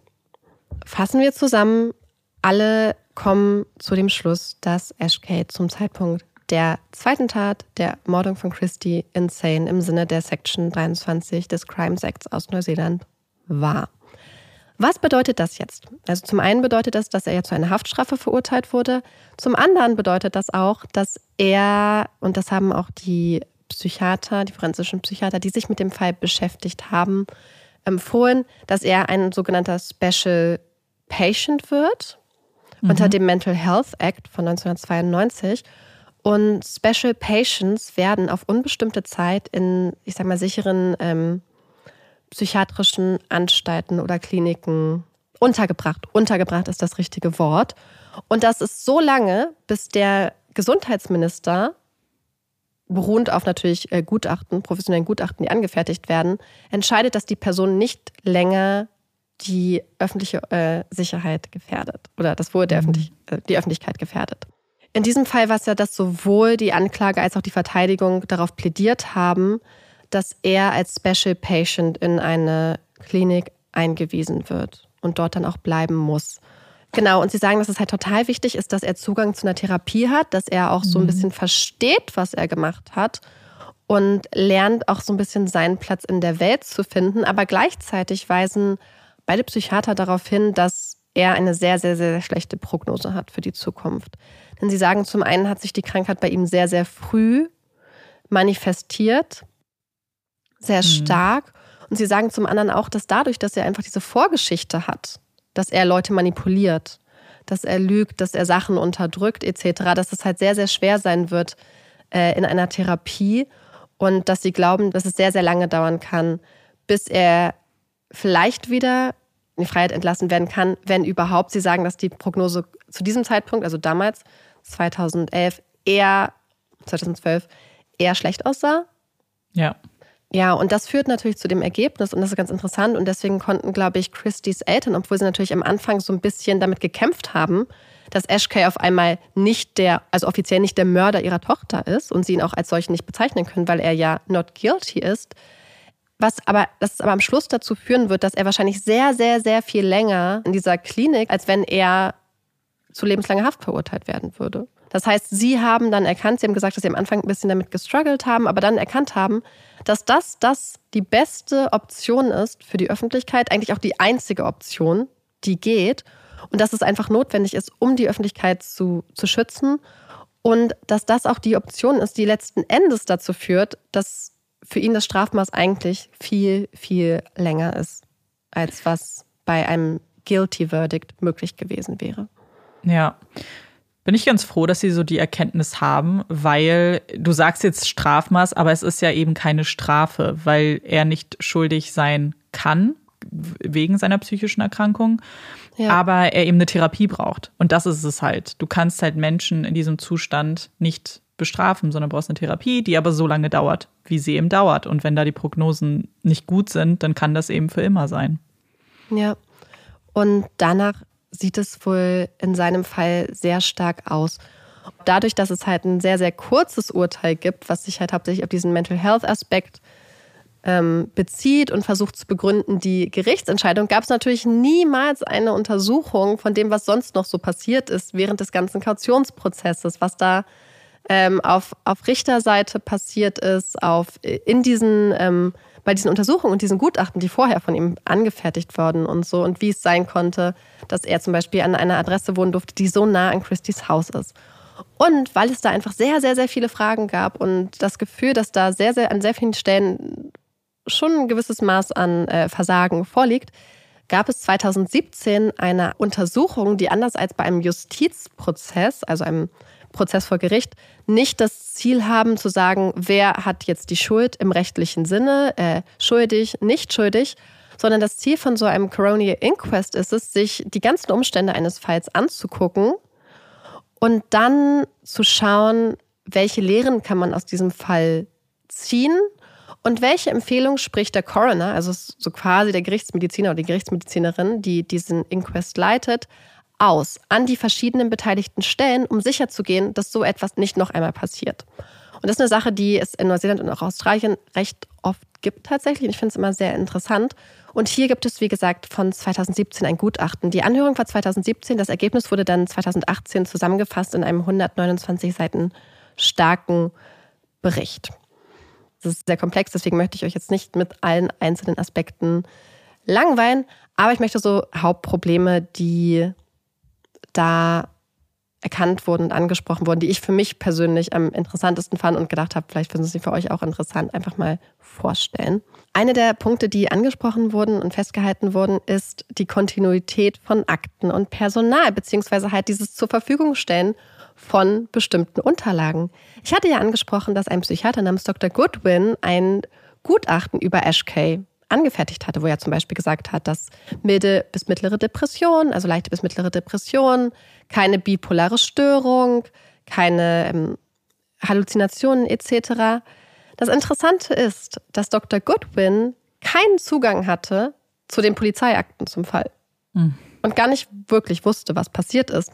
Und dieses Gutachten, was ja bei der Kautionsanhörung benutzt wurde, um quasi einen eine Einschätzung des Zustands von Ashkay zu bekommen, wurde nicht in Auftrag gegeben mit diesem Hintergrund. Wir brauchen es für eine Risikoeinschätzung bei einer Kautionsanhörung, sondern es ging in diesem Gutachten um die Frage der Prozessfähigkeit. Hm. Hm. Und dann war natürlich eine Frage, wäre dieses Gutachten vielleicht ein bisschen anders geschrieben worden oder verfasst worden, wenn der Psychiater das gewusst hätte. Kann man natürlich nicht, am Schluss nicht immer so sagen, ja, ja, inwiefern sich das unterschieden hätte. Aber wir haben ja hier sehr viele verschiedene Menschen, die miteinander zu tun haben. Und äh, manchmal sind diese Prozesse einfach nicht ganz aufeinander abgestimmt. Und wenn du dann ein Gutachten hast, wo es um die Prozessfähigkeit geht und ähm, es wird einem Richter vorgelegt, kann es trotzdem so sein, dass er natürlich er diesen Kontext nicht weiß. Er dann denkt, okay, hier scheint ein Mann zu sein, der eigentlich soweit dann keine krassen psychischen Probleme hat. Hm. Und aber es wurde von einer Person verfasst, die auch grundsätzlich gar keine Einsicht in den ganzen Fall hatte und um die ganzen Umstände der Tat. Und dann vielleicht bestimmte Sachen anders bewertet hätte. Ja. Das fand ich zum Beispiel ganz interessant, weil diese Einschätzungen sind zum Beispiel einfach ein ganz krasses Problem. Ich habe ja auch gesagt, dass es mehrere Gutachten gab, die teilweise auch des Weiteren noch hinzugefügt wurden, unter anderem von einer Mental Health Nurse. Und zwar hat dieser Herr sich auch mehrmals mit Ash Kay getroffen und immer so gesagt, das ist das, was ich so gesagt habe. Ja, er, ähm, das Klinikpersonal ist nicht beunruhigt, er zeigt eigentlich keine Anzeichen, ihm scheint es gut zu gehen, alles in Ordnung. Was man dazu wissen muss, dass er sich grundsätzlich so 20 Minuten, 30 Minuten mit den Leuten unterhält und jetzt nicht nach irgendwelchen festgelegten externen Kriterien eingeht, um eine umfassende Einschätzung zu liefern, sondern hauptsächlich festgehalten hat, was Ashkay selbst gesagt hat. Hm. Okay. Haben Sie Halluzinationen? Nein. Hören Sie Stimmen? Nein. Mir geht es gut. Okay, ihm geht es gut. Das heißt, er hat hier gar nicht versucht, so objektiv drauf zu gucken und eine, eine echte Analyse zu machen, ob diese Sachen vorgehen, sondern hat sich bei seinen Bewertungen immer komplett auf die eigene Einschätzung von Ashkay verlassen. Okay. Was ja. halt ganz problematisch ist. Und was dann natürlich auch geholfen hat, wenn da jemand ist wie der Täter in unserem Fall, der auch den Anspruch hat, da bald möglichst schnell rauszukommen. Naja, vor allem, weil das, du kannst dich ja nur darauf verlassen, was die Person ja. sagt, das ist ja schon richtig. Aber es muss ja mehr gehen als ein Ja, Nein. Du musst dich ja wirklich ausgiebig mit der Person unterhalten, damit du diese Anzeichen in indirekten Aussagen halt hörst oder durch andere ja. Merkmale als die, die Antwort. Genau, und das ist es halt, wenn, wenn man sagt, nein, es gibt keine Halluzinationen etc., mhm. aber es beruht nur auf der Tatsache, dass du diese Person gefragt hast, ja. ist das halt keine richtige Einschätzung, insbesondere wenn diese Einschätzung dann herangezogen wird von einem Richter, der über eine Kaution und eine Gefahr für die Öffentlichkeit entscheiden muss. Ja, absolut. Das heißt, und ich glaube, es wurde sogar gesagt in dem Gutachten Low Risk. Aber, soweit ich das auch verstanden habe, Low Risk in Bezug auf den Tag. Das war nämlich so eins dieser größten Probleme. Diese Gutachten werden oft als Momentaufnahme angefertigt, werden in einem bestimmten Kontext angefertigt. Und wenn diese Gutachten dann einfach einem Richter bei einer Kautionsvoranhörung hingelegt werden, heißt es nicht, dass diese Gutachten dafür angefertigt wurden und diesen bestimmten Aspekt beleuchten. So mhm. werden diese Gutachten teilweise, beziehungsweise wurden diese Gutachten teilweise nicht nur, dass einige von ihnen sehr, sehr oberflächlich offensichtlich angefügt wurden und nicht unbedingt nach dem Standard, den man erwarten würde oder sollte, aber sie wurden teilweise auch aus dem Kontext gerissen, so dass das natürlich dann eine Entscheidung unter Umständen auch verzerren konnte. Mhm. Dann gibt es Probleme, also das ist erstmal dieser Punkt, wie es halt auch einfach passieren konnte, dass das übersehen wurde, dass halt einfach Sachen nicht geteilt wurden, dass Leute einfach nicht Zugriff auf, auf Dokumente hatten, dass sie äh, sich teilweise nur darauf verlassen haben, was Ashkay ihnen erzählt hat. Und dann zum Beispiel auch nicht gesehen haben, dass das ein junger Mann ist, der gerade sich vom Vorzeigeschüler zum absoluten schulischen Problemfall entwickelt hat. Hm. Das heißt, all diese Anzeichen oder eine familiäre Vorgeschichte und so, das konnte alles nicht mit einbezogen werden. Und ähm, die nächste Sache, die ein Problem ist, ist jetzt einfach mal auch auf so äh, Kommunikation nicht nur jetzt zwischen Mental Health Professionals und Richter, sondern auch zwischen den Richtern, beziehungsweise was so diese Aktenkontinuität angeht. Denn ich habe ja gesagt, dass als erstes war ja Judge Morris zuständig und sie hat ja damals angeordnet, zum einen, wir brauchen ein psychisches, ein psychiatrisches Gutachten über Ashkay und zum anderen hatte sie ja gesagt, sie braucht ein Gutachten, ob eine elektronische Fuß Fessel möglich ist, beziehungsweise eine Unterkunft für Ashkate zu finden, wo er zum einen eine elektronische Fußfessel tragen kann und die zum anderen sehr viel weiter weg ist von der Adresse von Christy. Das heißt, mhm. ihr war diese Nähe der Adressen bewusst.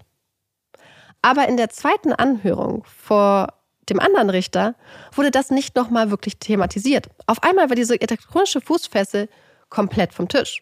Also das heißt, es gab hier halt einfach Probleme. Und deswegen hat man das Gefühl gehabt, dass ihm dieses Problem dieser Adresse gar nicht so sehr bewusst war. Und ähm, es gab auch einen Police Prosecutor, die dabei war bei dieser Anhörung, denn die Polizei hat sich ja immer ganz stark gegen diese Freilassung auf Kaution ausgesprochen. Und quasi um diese Belange zu vertreten, war immer eine Person von der Polizei, also ein Police Prosecutor dabei. Und die Person, die dann bei der zweiten Anhörung dabei war, hatte dann das Gefühl, dass das dann schon passt und dass sie nicht nochmal darauf aufmerksam machen muss und diese Sachen nicht nochmal extra sagen muss. Hatte einfach auch so ein bisschen das, die Züge, sage ich mal, locker gelassen von ihrer Seite aus. Und das dann einfach so ein bisschen akzeptiert, wo man vielleicht noch hätte mal widersprechen können. Es gab auch Fragen, inwieweit Christys Familie über ihre Rechte und Einflussmöglichkeiten aufgeklärt wurden, ob ihnen ähm, immer wirklich alles so gesagt wurde, wie es ist. Es gab da ähm, eine Person, die quasi für die Kommunikation zwischen der Justiz und Christys Familie zuständig war. Und da gab es dann einige Unstimmigkeiten, wer was, wann, wo, wie, wem irgendwie geraten hat. Also da scheint es auch so zu sein, dass einige Sachen nicht ganz klar kommuniziert wurden. Nächster riesiger Punkt, der natürlich auch angesprochen wurde, ist Ashkays Mental Health. Es gab mehrere Gutachten, ich habe es ja schon angesprochen, von ähm, dieser einen Person, die das auf sehr, sehr oberflächliche Art und Weise gemacht hat und sehr, sehr kurz und sich stets einfach auf seine Selbstbeschreibung verlassen hat.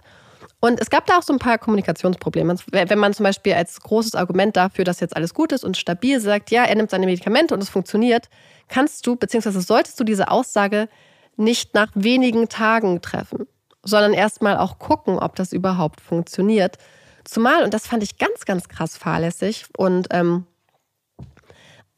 er, er, es wurde ja argumentiert, dass er seine Antidepressiva nimmt und deswegen stabil ist, sage ich jetzt mal in Anführungsstrichen, und dass es ihm deswegen gut geht und dass er das sehr zufrieden ist und dass das ja einer der Gründe war, die auch genannt wurden in der Anhörung, dass das halt wichtig ist.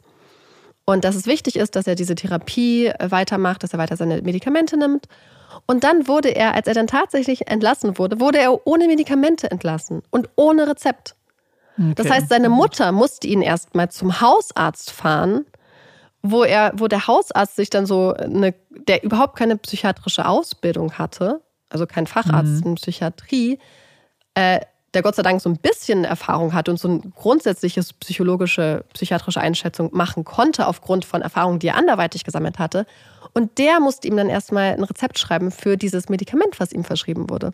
Und das fand ich irgendwie total krass, dass ja, du erkennst, dass eine Person Medikamente braucht und dass du sie dann entlässt, ohne zumindest so für ein paar Tage einen Vorrat mitzugeben. Ich weiß nicht, vielleicht ist das auch einfach normal. Aber gerade wenn es in so einem Zeitpunkt ist, wo ein Medikament vielleicht gerade eingestellt wird, gerade anfängt zu wirken ähm, und vielleicht auch wirklich tatsächlich schon Erfolge zeigt, fand ich das irgendwie krass, dass dafür nicht gesorgt wurde oder dass er nicht zumindest ein Rezept mitbekommen hat. Ja. Dass da einfach nicht dafür gesorgt wurde, dass hier ein smoother Übergang, weil wir wissen ja, eins der krassesten Probleme ist einfach Sachen hinzukriegen. Sich ja, um Termine ja, zu kümmern, einen Termin beim Hausarzt zu machen, sich ein Rezept zu holen. Ja, cool, er hatte eine Mutter, auf die er sich in dem Fall tatsächlich verlassen konnte. Aber wie soll das, wie, wie hätte das funktionieren sollen, wenn er alleine gewesen wäre? Man kann nicht erwarten, dass Menschen, die wegen einer, also meiner Meinung nach, man kann nicht unbedingt erwarten, dass Menschen, die wegen einer Depression jetzt in Behandlung sind, dann einfach auch diese Kraft haben, das dann ja, zu machen. Klar. Und man sollte es ihnen so einfach wie möglich machen, diesen vorgelebten Behandlungsplan auch weiterzuführen. Und diese ja, Hürde einfach nehmen, indem man ihm einfach ein Rezept und vielleicht im Idealfall auch schon die Tabletten mitgibt. Hm wenn es das ist, was man als äh, behandelnde Fachkraft erkannt hat, dass das wichtig ist. Also ich weiß nicht, das wurde halt auch angemerkt, dass da halt irgendwie so eine an vielen Stellen einfach Systeme nicht ideal ineinander gegriffen hatten, es an vielen Stellen teilweise so Zuständigkeits- und Kompetenzlücken gab, die vielleicht gar nicht so hoch sind, aber dass da teilweise Sachen durchfallen, dass Informationen ja. nicht richtig kommuniziert wurden, dass Leute ihren Job vielleicht nicht ganz richtig gemacht haben oder vielleicht mal vergessen haben, eine Sache zu sagen oder etwas vergessen wurde, etwas nicht richtig eingeordnet wurde, man sich dann vielleicht doch zehn Minuten zu wenig mit der Person ähm, unterhalten hat. Es sind insgesamt sind es nicht viele gravierende, krasse Fehler. Nicht wie in einigen äh, Publications gesagt wird, massives Systemversagen. Aber es mhm. sind ganz viele kleine Punkte, an denen das Rad nicht ineinander greift, indem es Probleme gibt und äh, wo ähm, Gott sei Dank die Coroner, also die Gerichtsmedizinerin, dann auch sehr, sehr spezifische Empfehlungen ausgesprochen hat, um diese Prozesse zu standardisieren und äh, ja, es so zu machen, dass Sachen einfach besser laufen. Naja, es ist ja so ein bisschen wie was du gesagt hast. Es ist ja nicht das Versagen einer Person oder so ein grobes Versagen, weil man kann an so vielen Stellen ansetzen, wenn da Personen anders reagiert hätten. Also hätte jemand ihn besser begutachtet und sich besser mit ihm auseinandergesetzt und vielleicht die Schizophrenie oder die Anzeichen einer Schizophrenie erkannt, hätte ja. der, wäre der Richter in einer anderen Position gewesen. So. Und das kann man mhm. ja an mhm. ganz vielen Punkten sehen. So. Und ich glaube deswegen, ich, man wünscht sich, glaube ich, dass es anders gewesen wäre. Ich finde tatsächlich, für mich ist das größte Problem tatsächlich die Gutachten am Anfang. Ja, ich glaube, das ist das, was mich eigentlich am meisten stört, weil ich das Gefühl habe, dass du da natürlich eine super verantwortungsvolle Aufgabe hast ja. und Gutachten erstellst, die wirklich über Schicksale entscheiden können. Und das sieht man ja in ja. dem Beispiel ganz gut. Und ich glaube, die Aufgabe muss man wahnsinnig ernst nehmen. Und mhm so gründlich wie möglich arbeiten. Deswegen machen es ja auch zwei Personen. Aber wenn eine Person schon wegfällt, weil sie nur Ja-Nein-Fragen stellt, dann und die zweite Person das vielleicht auch einfach nicht erkennt, das ist dann. Ach, ja. Wobei ich glaube, ich glaube, was halt hier auch dieses große Problem ist, ist hier halt einfach, dass äh, die Menschen, die diese Gutachten gemacht haben, halt nicht diese wichtigen Informationen hatten. Ja, das stimmt. Wenn du zum Beispiel ja, diese Einschätzung der Polizei nicht hast, wenn du nicht weißt, was genau da passiert ist und dann einfach zum Beispiel ähm, vielleicht gar nicht genau weißt, was Ashkay tatsächlich gemacht hat, dann denkst du und seine Vorgeschichte nicht kennst, seine familiäre mhm. Vorgeschichte nicht kennst, sondern einfach ist das ein junger Typ, der, und ich sage es jetzt mal in ganz großen Anführungsstrichen, der hat halt mal Scheiße gebaut. Ja. Und er wirkt total kohärent, er wirkt sehr intelligent, er kann sich gut ausdrücken. Wir wissen ja, dass er sich sehr gut artikulieren konnte. Vielleicht ein bisschen interessante Ideen, aber das haben halt viele Leute. Und vielleicht glaubst du dann, dass du ja, du stellst diese Fragen, aber du erahnst ja vielleicht gar nicht, was es ist, weil es ist ja eine Sache, die du so oft machen musst. Ja. Und wir wissen jetzt, was alles passiert ist. Wir wissen, wie die Vorgeschichte ist oder so. Aber wenn du das nicht hast und dir, dir wird auch gar nicht gesagt, hey, hier geht es jetzt um eine Kautionsfreilassung äh, von einem ja, Typen, absolut. der 300 Meter von seinem Opfer wohnt. Du hast halt einfach nicht das große Ganze. Du hast einfach gar nicht die Tools in der Hand, mhm. glaube ich, um wirklich so eine Einschätzung zu machen. Und ich finde, dann ist es auch, obwohl das dann sehr erfahrene Leute waren, kommt dann halt so viel, so eine, so eine Oberflächlichkeit vielleicht. Ja, das stimmt schon. Also es wäre vielleicht dann an, aber das ist ja wieder so ein Punkt, wo man sagt, so hätten sie, hätte, hätten man ihm all, hätte man ihnen alle Infos zugespielt, wäre das Urteil ja. vielleicht anders gewesen, dann wäre es beim Richter anders angekommen, dann wäre er nicht auf Kaution gekommen und so weiter, so ja. der Rattenschwanz. Wobei ich halt wirklich sagen muss, so klar aus der, ich verstehe, wie so es dazu gekommen ist, weil ja. es eben auf diesen Fehlern auf den unterschiedlichen, mhm. auf dem unterschiedlichen Fehlverhalten basiert. Aber es hätte halt eigentlich nicht so weit kommen dürfen, weil ich mir auch denke, was du natürlich tust in dem Moment, in dem du eine Person in eine Kaution entlässt oder in diese Umgebung entlässt, die so nah dran ist, ist, dass du wieder den Ball zurückspielst zur Familie und dann ja. die Last wieder auf Christys Schultern lässt und der Familie sich anzupassen. Und das finde ich darf halt nie sein. Du kannst nicht der Opferfamilie die Verantwortung übergeben, dass sie jetzt eine Person aus dem Weg gehen muss, die einfach um die Ecke wohnt. Und wir ja. haben ja, wir haben ja gesehen, wie sehr sie das beeinträchtigt hat, generell schon vorher und wie viel extremer es geworden ist, als er dann halt da war wieder ja. und die Angst und ja. die ständige Angst. Und das kannst du nicht guten Gewissens machen in so einer Situation. Wo man halt auch denken muss, wir reden ja hier gar nicht um eine Bewährung. Es geht hier faktisch um eine Kaution. Ne? Also es ja. ist halt. Also grundsätzlich, ich persönlich bin der Meinung, dass das halt absolut unzumutbar war für Christy. Ja, ja, absolut. Und dass man meiner Meinung nach, also wo ich finde, wo einfach so dolle gefällt wurde, so massivst, und zwar Ash Kay und Christy letzten Endes auch. Und zwar, das ist die Tatsache, dass da ein Junge ist, der ganz großes akademisches Potenzial hat. Mhm. Ganz äh, intelligenter Junge. Und dessen Leistungen sich auf einmal innerhalb von zwei Jahren komplett ja. verschlechtern. So schlecht, dass der Junge nicht mal seinen Highschool-Abschluss schafft. Ja. Und der nur noch zu Hause rumhängt und in den Augen seiner Mutter in Anführungsstrichen lazy ist. Und dass da scheinbar, also es gibt ja keine Anzeichen dafür, dass da irgendwer mal nachgefragt hat. Mhm. Mhm. Dass da irgendwer mal irgendwen zum Psychologen geschickt hat und gesagt hat, hey, weil das dürfen, also Depressionen sind mhm. so eine ernste Krankheit. Auch insbesondere ähm, junge Männer bzw. Männer in einem bestimmten Alter haben ein dreimal, also im Vergleich zu Frauen zum Beispiel, ein dreifach erhöhtes Risiko, letzten Endes zum Beispiel auch Suizid zu begehen. Das sind keine Sachen, die wo dass die man auf die leichte Schulter nehmen kann. Und, und dass dann niemand sich überlegt hat, was stimmt mit diesem jungen Mann nicht. Weil ich meine, natürlich am Ende ist jetzt Christy gestorben. Am Ende wurde Christy ermordet. Ja. Aber es hätte unter anderen Vorzeichen auch einfach sein, also auch anders ausgehen können mit, dass da jemand anderes am Schluss totgelegen hätte. Und es hätte auch Ashkay sein können.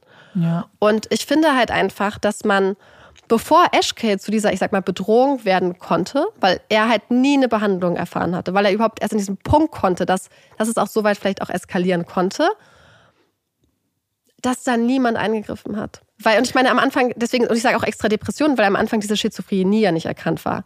Aber selbst wenn du erkennst, dass da eine Depression vorliegt, und dafür waren ja alle Anzeichen da, dann, dann musst du irgendwie handeln. Und ich weiß, es ist 2011 und ich glaube, es ist eine ganz, ganz, ganz andere Situation, zum Beispiel für eine Mutter, die auch als Migrantin in ein Land kommt. Ähm, wo Englisch nicht die Muttersprache ist, die, die viel arbeitet, die irgendwie versucht, so Beruf und Kinder zu balancieren, die alleinerziehende Mutter ist, die kein krasses Support-Netzwerk hat. Deswegen aber Lehrer, ja, genau. Schulpsychologen, genau. niemand hat nachgefragt, wie kann das sein? Weil zum Beispiel seine Tante hat ihm ja einen Job besorgt. Mhm. Und das ist ja auch grundsätzlich gut, aber wie. Nein, Job heilt sein, ja deine Probleme nicht. Also, nee, nee, aber das heißt ja, dass sie schon ja. was für ihn machen wollten. Was, ja, ja, genau. Man hätte ja auch eine Psychotherapie zumindest mal so überlegen können oder mal ansprechen können, weil ich, ja, das, das ist halt, das habe ich halt auch gedacht, weil das, äh, ich glaube, dass es ganz einfach ist, ähm, das anders zu erklären zu versuchen weil man natürlich manchmal auch denkt, so, oh, jetzt kommt die Pubertät oder naja, Jungs sind halt einfach so, da haben wir halt kein Draht mehr zueinander oder was auch immer, dass du vielleicht andere Erklärungen dafür suchst. Aber selbst wenn, ist es halt nie, nie, nie, nie, nie, nie ein Problem, einfach mal zu einem Psychologen ähm, oder Therapeuten zu gehen. Und wenn nichts ist, dann okay, aber dann hat man halt darüber gesprochen. Und wenn es nur eine Pubertät ist oder was auch immer. Aber Zumal ich in diesem Fall glaube, dass selbst wenn sie ohne ihn zu einem Arzt gegangen wäre und gesagt hätte, ja. hey, mein Sohn war bis zur 11. Klasse ein Top-Schüler ja. und er schläft nicht mehr, er schläft den ganzen Tag durch, aber ist wach, nachts wach. Er nimmt mal zu, er nimmt mal ab, ganz willkürlich. Er hat kein Interesse, er trifft kaum noch seine Freunde, er nimmt aber gleichzeitig keine Drogen und nichts. Er trinkt mhm. nicht. Und er hat kein Interesse mehr an den Sachen, für die er vorher gelebt hat ich bin mir sicher, dass jeder Arzt allein aufgrund von dieser Erzählung schon gesagt hätte, hey, da ist, liegt was ernst, ein ernstes Problem vor. Das ist nicht mhm. nur Teenager-Rebellion. Also weil es ja sehr, sehr wesensfremd für ihn war, auch im Vergleich zu dem, wie er vorher halt einfach war. Ja, und ich, ich glaube vor allem, dass man das auch sagen muss, weniger um ihnen einen Vorwurf daraus zu machen, weil A, bringt es sowieso jetzt nichts mehr und ich glaube, dass sie sich ähnliche Vorwürfe auch machen. Ich glaube, dass es viel mehr darum auch geht, dass wir jetzt im Jahr 2022 damit halt immer darüber immer noch reden müssen, aber dass man Leuten so ein bisschen damit auch helfen kann und sagen kann, so, hey, da, genau dafür sind ja die ganzen Experten und Expertinnen da, um sich sowas anzuhören und keiner wird verurteilt. Im Gegenteil, es ist eine super starke Sache, sich Hilfe zu suchen. Und das kann man als ja. Elternteil machen. Wenn man selbst das Gefühl hat, man braucht Hilfe, kann man mit irgendeiner Person reden, der man vertraut und dass das sehr, sehr, sehr wichtig ist. Und das finde ich halt so unglaublich frustrierend und schade an diesem Fall, weil es was widerspiegelt, was wir so oft sehen. Mhm. Wenn einfach ähm, Gesellschaften ähm, niedrigschwellige Angebote machen für psychische Gesundheit. Wenn Schulen sowas, weil was, was mich so frustriert, ja. Man geht 12, 13 Jahre, ich weiß nicht, wie lange man aktuell zur Schule geht, zur Schule und man lernt so viele Sachen, die man nie wieder braucht. Aber ja, redet man einmal, also ich weiß nicht, ob sich geändert hat, in meiner Schulzeit, wir haben nicht einmal über psychische Gesundheit geredet. Wir haben nicht einmal über Psychologie geredet. Wir haben nicht einmal darüber geredet, wie man eine Depression erkennt. Wir haben nicht einmal darüber geredet, wie man äh, sich um sich selbst kümmert. Wir haben nicht einmal darum geredet, dass es gut ist, zum Arzt zu gehen, dass das echte, echte Krankheiten sind, dass das echte Erkrankungen sind, dass das psychische ja. Störungen, Beispiel Persönlichkeitsstörungen, dass das ernste Sachen sind. Und man bringt Kindern so viel bei und man bringt ihnen Analyse von Worten bei, aber man bringt ihnen zum Beispiel nie bei, zu analysieren, wie psychische Fachtermini in der Öffentlichkeit einfach willkürlich und inflationär gebraucht werden im komplett mhm. falschen Kontext. Ja, sowas, und, was halt wirklich fürs Leben auch irgendwie wertvoll sein könnte. Und, und, und das meine ich. Und ich glaube, dass wenn man darauf Wert legen würde, und hier bei Ashkay spricht es auch besonders ein Problem ein, was natürlich in diesem Fall nochmal verstärkend hinzukommt. Gerade bei jungen Männern hm. ist ja das Suizidrisiko zum Beispiel sehr stark erhöht. Und es liegt auch daran, dass Männer, wenn sie beispielsweise an Depressionen erkranken, eine sehr, sehr viel höhere Hemmschwelle, wie beispielsweise auch bei anderen Symptomen haben, um zum Arzt zu gehen. Ja. Und, und das ist halt auch so ein bisschen so dieser Sexismus, der auch in, in, in vielen, ich sag mal, Scherzen verankert ist. Man sagt ja immer, es gibt Männergrippe und Männerhusten. Das heißt, ja, der Scherz ist ja immer, wenn Männer krank werden, dann heulen sie rum wie kleine Babys und dann ist alles so schlimm und das ist alles jetzt gerade in Anführungsstrichen. Und was das macht, es verstärkt bei Männern dieses Gefühl, naja, ich will mich jetzt nicht anstellen, weil sonst macht ja wieder jemand einen Scherz drüber. Und mhm. oft, gesellschaftlich gesehen einfach, auch gerade bei früheren Generationen, war es ja sowieso, dass Männer vielleicht unter anderem nicht so stark über emotionale Belange geredet haben, über Sorgen, über Probleme. Es gab es natürlich immer, aber viele Männer haben nie so eine Vertrauensperson gehabt oder wollten zum Beispiel, wie du angesprochen hast, stark sein für die Familie, wollten Sachen schultern, was zum Beispiel ja. im Fall von Christys Familie auch Brian war. Er hat ganz, ganz viel geschultert, weil er das Gefühl hatte, er muss für Heather und Tracy stark sein. Und das führt einfach dazu, dass Männer sich dann auch oft eine ganz große Hemmschwelle haben, tatsächlich zum Arzt zu gehen. Und dann zum Beispiel zu, statistisch gesehen, wahrscheinlicher zu Alkohol oder Drogen als Form der Selbstmedikation greifen. Ja. Aber wenn du Alkohol und Drogen nimmst, kann sich deine Depression nochmal massivst verstärken. Und das ist so eine krasse, so ein krasser Teufelskreis, der aufgebrochen werden muss an so vielen Stellen. Und ich habe einfach das Gefühl, dass so eine emotionale Erziehung, zum Beispiel auch schon in der Schule, einfach ganz wichtig ist. Dass, und mhm. auch einfach so eine Sprache. Wie gesagt, Männer husten, ja, vielleicht kann man sich da zu Hause mit seinem Freund drüber lustig machen, wobei ich das auch immer fies finde, wenn also eine Person leidet, sich dann darüber lustig zu machen, weil Leiden so subjektiv ist. Aber jedes Mal, wenn wir solche Stereotype wiederholen, kann es sein, dass irgendwer das hört, kleines Kind, ein Teenager oder die Person, vor der wir den Scherz machen und sich das nächste Mal, wenn sie denkt, sollte ich zum Arzt gehen und ja oder nein, vielleicht dagegen entscheidet. Ja, weil sie basieren ja auf diesem Sexismus, ist ja das, was du gesagt hast. Und dann darüber Scherze zu machen, baut ja dann trotzdem immer noch auf diesem falschen Verständnis von Stärke ja. auf. Und ich glaube deswegen, bei vielen solcher Dinge ist die Lösung, das einfach sein zu lassen. So ein bisschen, wie wir das vorhin gesagt haben, mit diesem, mit der falschen Verwendung von psychologischen ähm, äh, Diagnosen. So, ich glaube, die einzige Lösung dafür ist einfach, es nicht mehr zu tun. So, damit man zurückkehrt ja. zu einem äh, gesunden, zu einer gesunden Beziehung damit. Und das ist halt ein super langer, schwerer Prozess. Ja. Und zum Schluss wollte ich noch mal ein paar Sachen ansprechen zu Christys Familie. Denn Tracy und Brian haben sich überlegt, beziehungsweise haben am Tag von Christys Beerdigung den Entschluss gefasst, dass Christy keine Statistik sein soll. Und haben sich dann zusammengeschlossen mit einer Organisation, die heißt Sensible Sentencing Trust so quasi vernünftiges Urteilen. Ähm, eine Organisation, die sich nach eigenen Aussagen für die Rechte von Opfer von schweren Gewaltverbrechen einsetzt. Und die haben zusammen mit Christys Eltern dann die Initiative Christys Law ins Leben gerufen und haben dann Petitionen gestartet, diese Initiative, und haben zu dem Zeitpunkt dann auch aktiv quasi versucht, auf die Gesetzgebung einzuwirken. Denn zu dem Zeitpunkt, als Christie ermordet wurde, wurde sowieso im Parlament gerade diskutiert, das Kautionsgesetz neu zu regeln und da einige, ähm, einige Normen ein bisschen strenger auch zu gestalten. Und Christie's Law, also diese Initiative, ist genau in diesen Zeitpunkt dann reingeraten und konnte so dann teilweise auch erfolgreich diese Gesetzgebung mitgestalten. Was ich der Vollständigkeit halber zu diesem Sensible Sentencing Trust sagen möchte, ist, also Christys Mutter schreibt in dem Buch sehr, sehr positiv vom Gründer der Organisation und schreibt auch, dass er in, über die Jahre zu einem wirklichen Freund der Familie geworden ist und dass sie ähm, sehr viele wichtige Sachen zusammen erreicht haben. Dieser Sensible Sentencing Trust, der 2001 gegründet wurde, halt vor dem Hintergrund, Opfern zu helfen und sich für deren Belange einzusetzen, hat aber eine ganz eigene Art daran zu gehen, die man eigentlich mehr oder weniger zusammenfassen kann mit, ja, Sie setzen sich auch für die Rechte von Opfern ein, aber sie setzen sich ganz insbesondere für sehr, sehr strikte Strafen ein, für ähm, wie, wie ich finde, ein sehr, sehr repressives und irgendwie auch rückständiges Bild von Strafe. Also sie sind beispielsweise komplett für die Abschaffung von Bewährung. Sie sind dafür, dass ein öffentliches Register für Täter eingeführt wird, wo jeder äh, Bürger einsehen kann, wenn ein Mensch eine schwere Straftat begehen hat und wo sich begangen hat und wo sich diese Person dann aufhält. Sie sind dafür, das Alter der Strafmündigkeit runterzusetzen.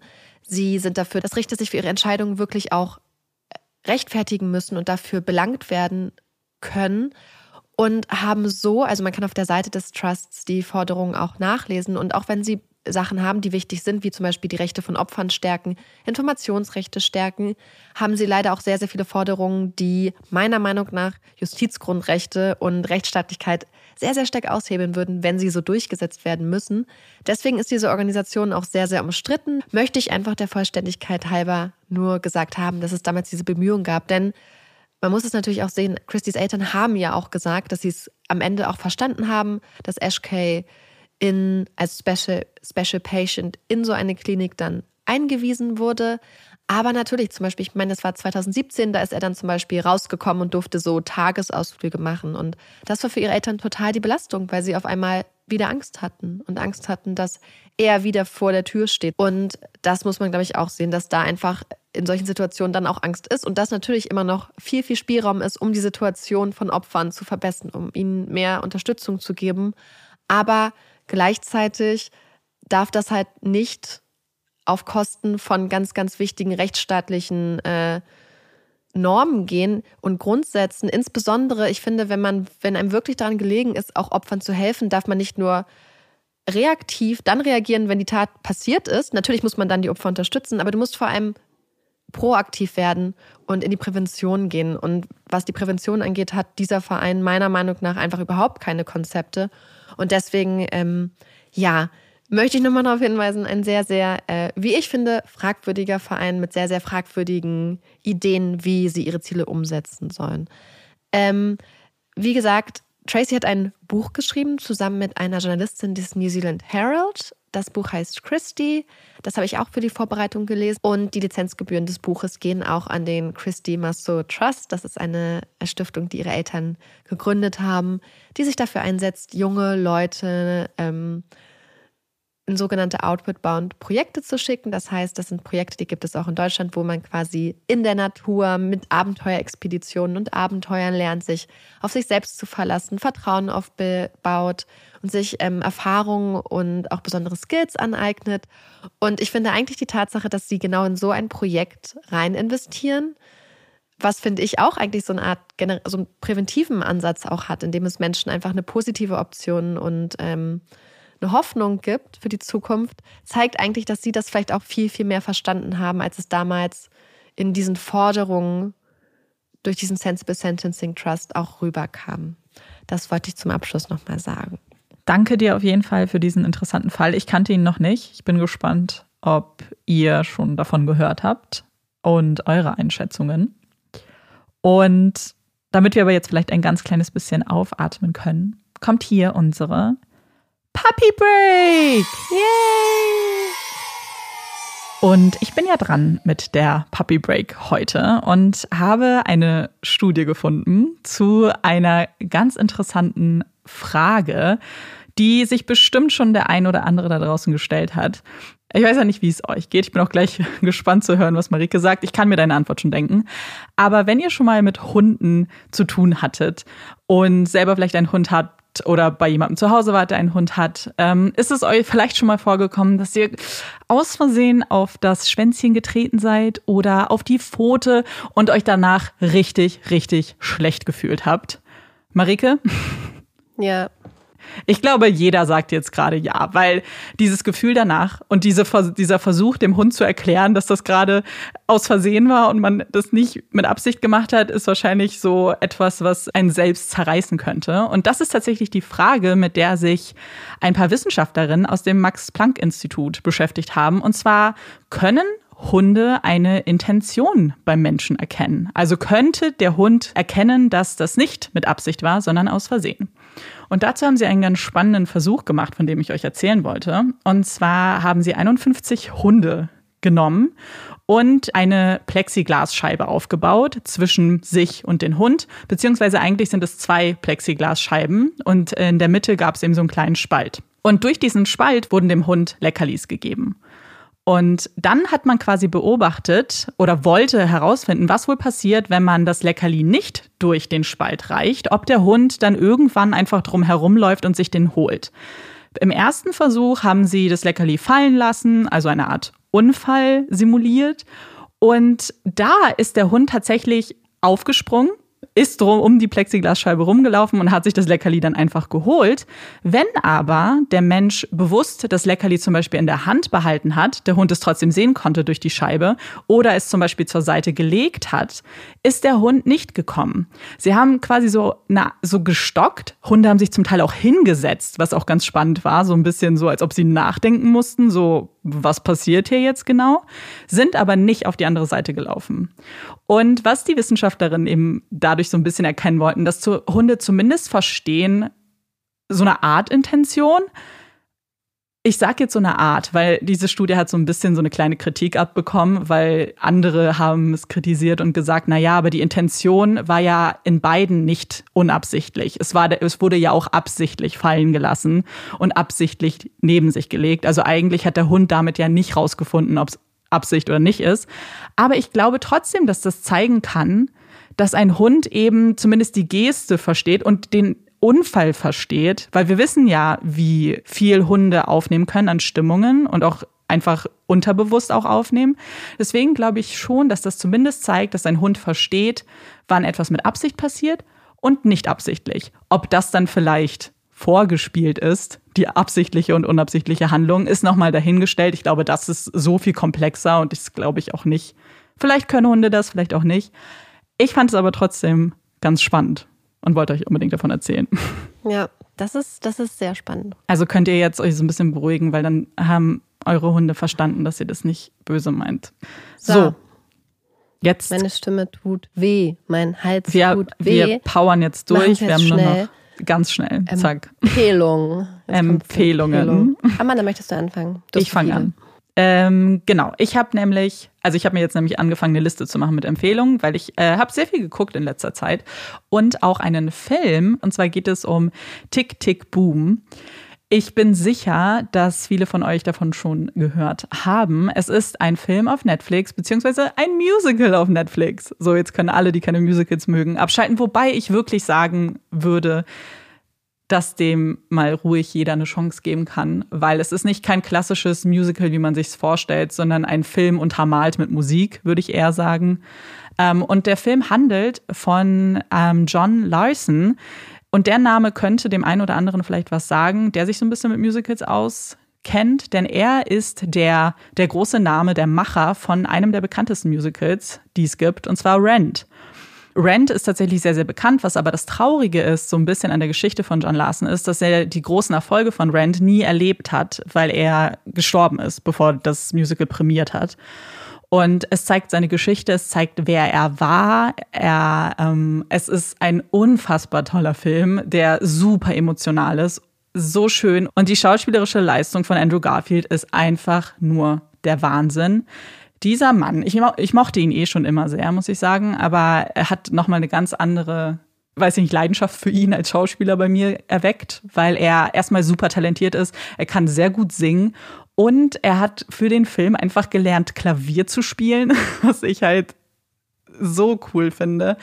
Und super gute schauspielerische Leistung, wahnsinnig berührender Film und vor allem eine ziemlich gute Leistung, denn er wurde auch jetzt für einen Oscar nominiert, also Andrew Garfield in der Rolle und auch der Film noch. Und was auch ganz toll ist an dem Film ist, er wurde produziert und ist das Regisseurdebüt von Lin-Manuel Miranda, was ja für mich eh äh, eine der besten Persönlichkeiten dieser Welt ist, weil er uns Hamilton geschenkt hat und Encanto und Lieder von Moana. Also ich meine, das ist, ich, ich, ich mag ihn einfach sehr. Deswegen musste ich den Film gucken und bin sehr froh, es getan zu haben und hoffe, dass vielleicht der ein oder andere sich de, ja, dem auch eine Chance gibt, auch wenn ihr vielleicht sonst nicht so auf Musicals steht. Und nice. was hast du für uns? ähm, ich habe eine Empfehlung, die ursprünglich aus der Community von euch kam. Wir haben euch ja vor einiger Zeit mal nach euren Hörbuch- bzw. Hörspieltipps gefragt bei Instagram. Und ich habe mir sehr viele Sachen runtergeladen danach und beziehungsweise teilweise auch einfach als Buch. Und eins der Hörspiele, und ich sage extra Hörspiel, weil es ist so ein Hybrid, die ich mir runtergeladen habe, waren A Good Girl's Guide to Murder von Holly Jackson. Und holy moly, dieses Hörspiel bzw. Hörbuch Hybrid ist so gut. Es geht um Pippa und Pippa ist 17 Jahre alt und ist in der Schule und muss quasi ihr Absch so ein Abschluss-Schulprojekt machen. Und sie hat sich überlegt, dass sie einen Fall, einen Mordfall, der Jahre zuvor bei ihr in der Gemeinde passiert ist, nochmal so ein bisschen neu aufrollen möchte. Und sie hat irgendwie nie wirklich glauben können, dass das alles genau so mit rechten Dingen zusammengegangen ist, weil sie sich daran erinnert, wie der vermeintliche Täter zu ihr war, als sie ein Kind war, also als sie jünger war. Da durfte sie ihn mal kennenlernen und fand, ähm, konnte daher nie wirklich glauben, dass das alles so stimmt, wie es quasi von der Polizei als offizielle Theorie so geteilt wurde. Und man folgt ihr durch diese Ermittlungen und sie hält es einmal alles fest und es wird manchmal so aus der dritten Perspektive über ihr Leben geschrieben wie bei einem Hörbuch. Manchmal ist es äh, mit, mit anderen, sag ich mal, Schauspielerstimmen, wo dann ein Verhör nachgestellt wird. Manchmal sind es Telefonanrufe, manchmal sind es E-Mails. Also man hat so ein paar Hörspielelemente. Und zwar so gut gemacht und die Qualität ist total toll. Die Sprecherinnen sind brillant, brillant. Ich fand sie richtig, richtig gut. Und ich fand die Story toll und ich fand es super spannend. Falls ihr auf der Suche nach einem spannenden, true crimeigen, ist natürlich fiktiv, Hörbuch seid, Hörspiel seid, A Good Girl's Guide to Murder von Holly Jackson kann ich euch ans Herz legen. Ich habe mir jetzt die Fortsetzung direkt runtergeladen und freue mich sehr darauf. Hat auch äh, sehr viele Preise gewonnen, unter anderem, glaube ich, den von der Vereinigung der amerikanischen Büchereien oder so, den Preis für Bestes äh, oder Most Amazing Hörspiel oder Audiobook 2001. Cool, das klingt sehr gut. Also großes Danke an Natalie, die das empfohlen hatte. ich freue mich grundsätzlich immer, freuen wir uns sehr über eure Empfehlungen. Ja, ja, absolut. Das klingt sehr gut. Und jetzt kommt unsere letzte Rubrik, die Hot Takes. Ich weiß gar nicht, ob du jetzt einen hast. Ich weiß nicht, ja, ich habe einen. Okay. Grundsätzlich habe ich das Gefühl, dass es so leichte Vorurteile gibt gegen Fertigbackmischung. Mm für so Muffins Bestimmt. oder Kuchen und so. Und ich glaube, da gibt es ziemlich viele.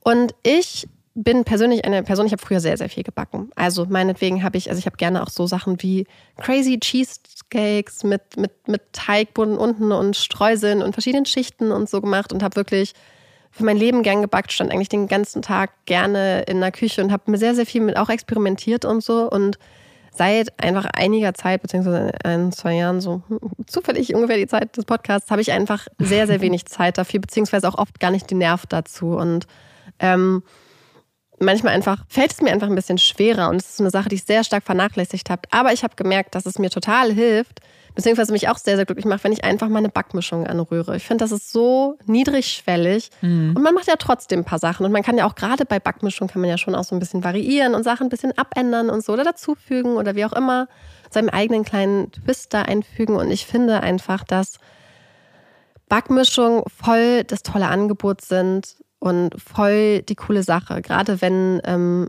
wenn man irgendwie gerade eigentlich voll viel zu tun hat, aber trotzdem dieses Gefühl möchte, dass man was macht. Weil es nimmt einen voll viele Aspekte ab und oft schmecken die Sachen gut. Es kommt ja trotzdem, man kann, man hat ja trotzdem noch so ein paar Sachen dazuzufügen und so. Und ich finde, dass, ähm, dass Backmischungen eine super, super, super tolle Sache sind. Und ich glaube auch gerade für Leute, die vielleicht mit Backen nichts am Hut haben, hallo Amanda, eine sehr, sehr niedrige, schwelliger Einstieg. Und das heißt ja auch nicht, dass wenn man zum Beispiel ähm, Backmischung benutzt, man nicht auch zu Backen ohne Backmischung irgendwann aufsteigt. Zum Beispiel, ich bin mir sicher, dass sobald ich wieder irgendwann den Kopf so richtig dafür habe, werde ich auch wieder normal richtig viel crazy Sachen backen. Aber bis dahin habe ich einfach Neues gemerkt, backe ich sehr gerne mit Backmischung. Das Ding ist, ich fühle mich halt nicht mal angegriffen, weil es ist halt so. also ich, ich, kann halt, ich äh, tatsächlich waren Backmischungen immer das Einzige, was ich dann auch hinbekommen habe. Weil, und ich glaube, man darf halt nicht vergessen, was eine Backmischung eigentlich ist. Eine Backmischung ist ja eigentlich nur die Zusammensetzung von trockenen Zutaten. So, da ist ja, also sie nehmen dir so ein bisschen das ab, was ich hasse. Dieses Abwiegen und Abmessen und Abtun. Und das ist ja das, was ich nicht kann. Weil ich hasse ja dieses ganz genau sein. Und dadurch, wenn es in der Backmischung ja schon genauso für mich ist, so wenn es heißt dann 250 Milliliter Wasser, so das kriege ich dann vielleicht auch gerade noch so hin. Aber irgendwie so Mehl abzuwiegen, hasse ja. ich total. Bis auf den Tod. Ja, und ich mag es auch, dass sie teilweise dann manchmal schon so kleine Backformen dabei haben ja, oder Muffinförmchen. Weil früher hatte ich sowas zum Beispiel immer, mittlerweile habe ich es gar nicht mehr. Und dann ist es halt einfach schon dabei oder Streuselchen, ja. bunte Streusel. Und ich bin zum Beispiel voll auf die Person, die dann einkaufen geht und ich vergesse dann das Wichtigste. Ja, ja, absolut. Und dann bin ich immer so wütend auf mich.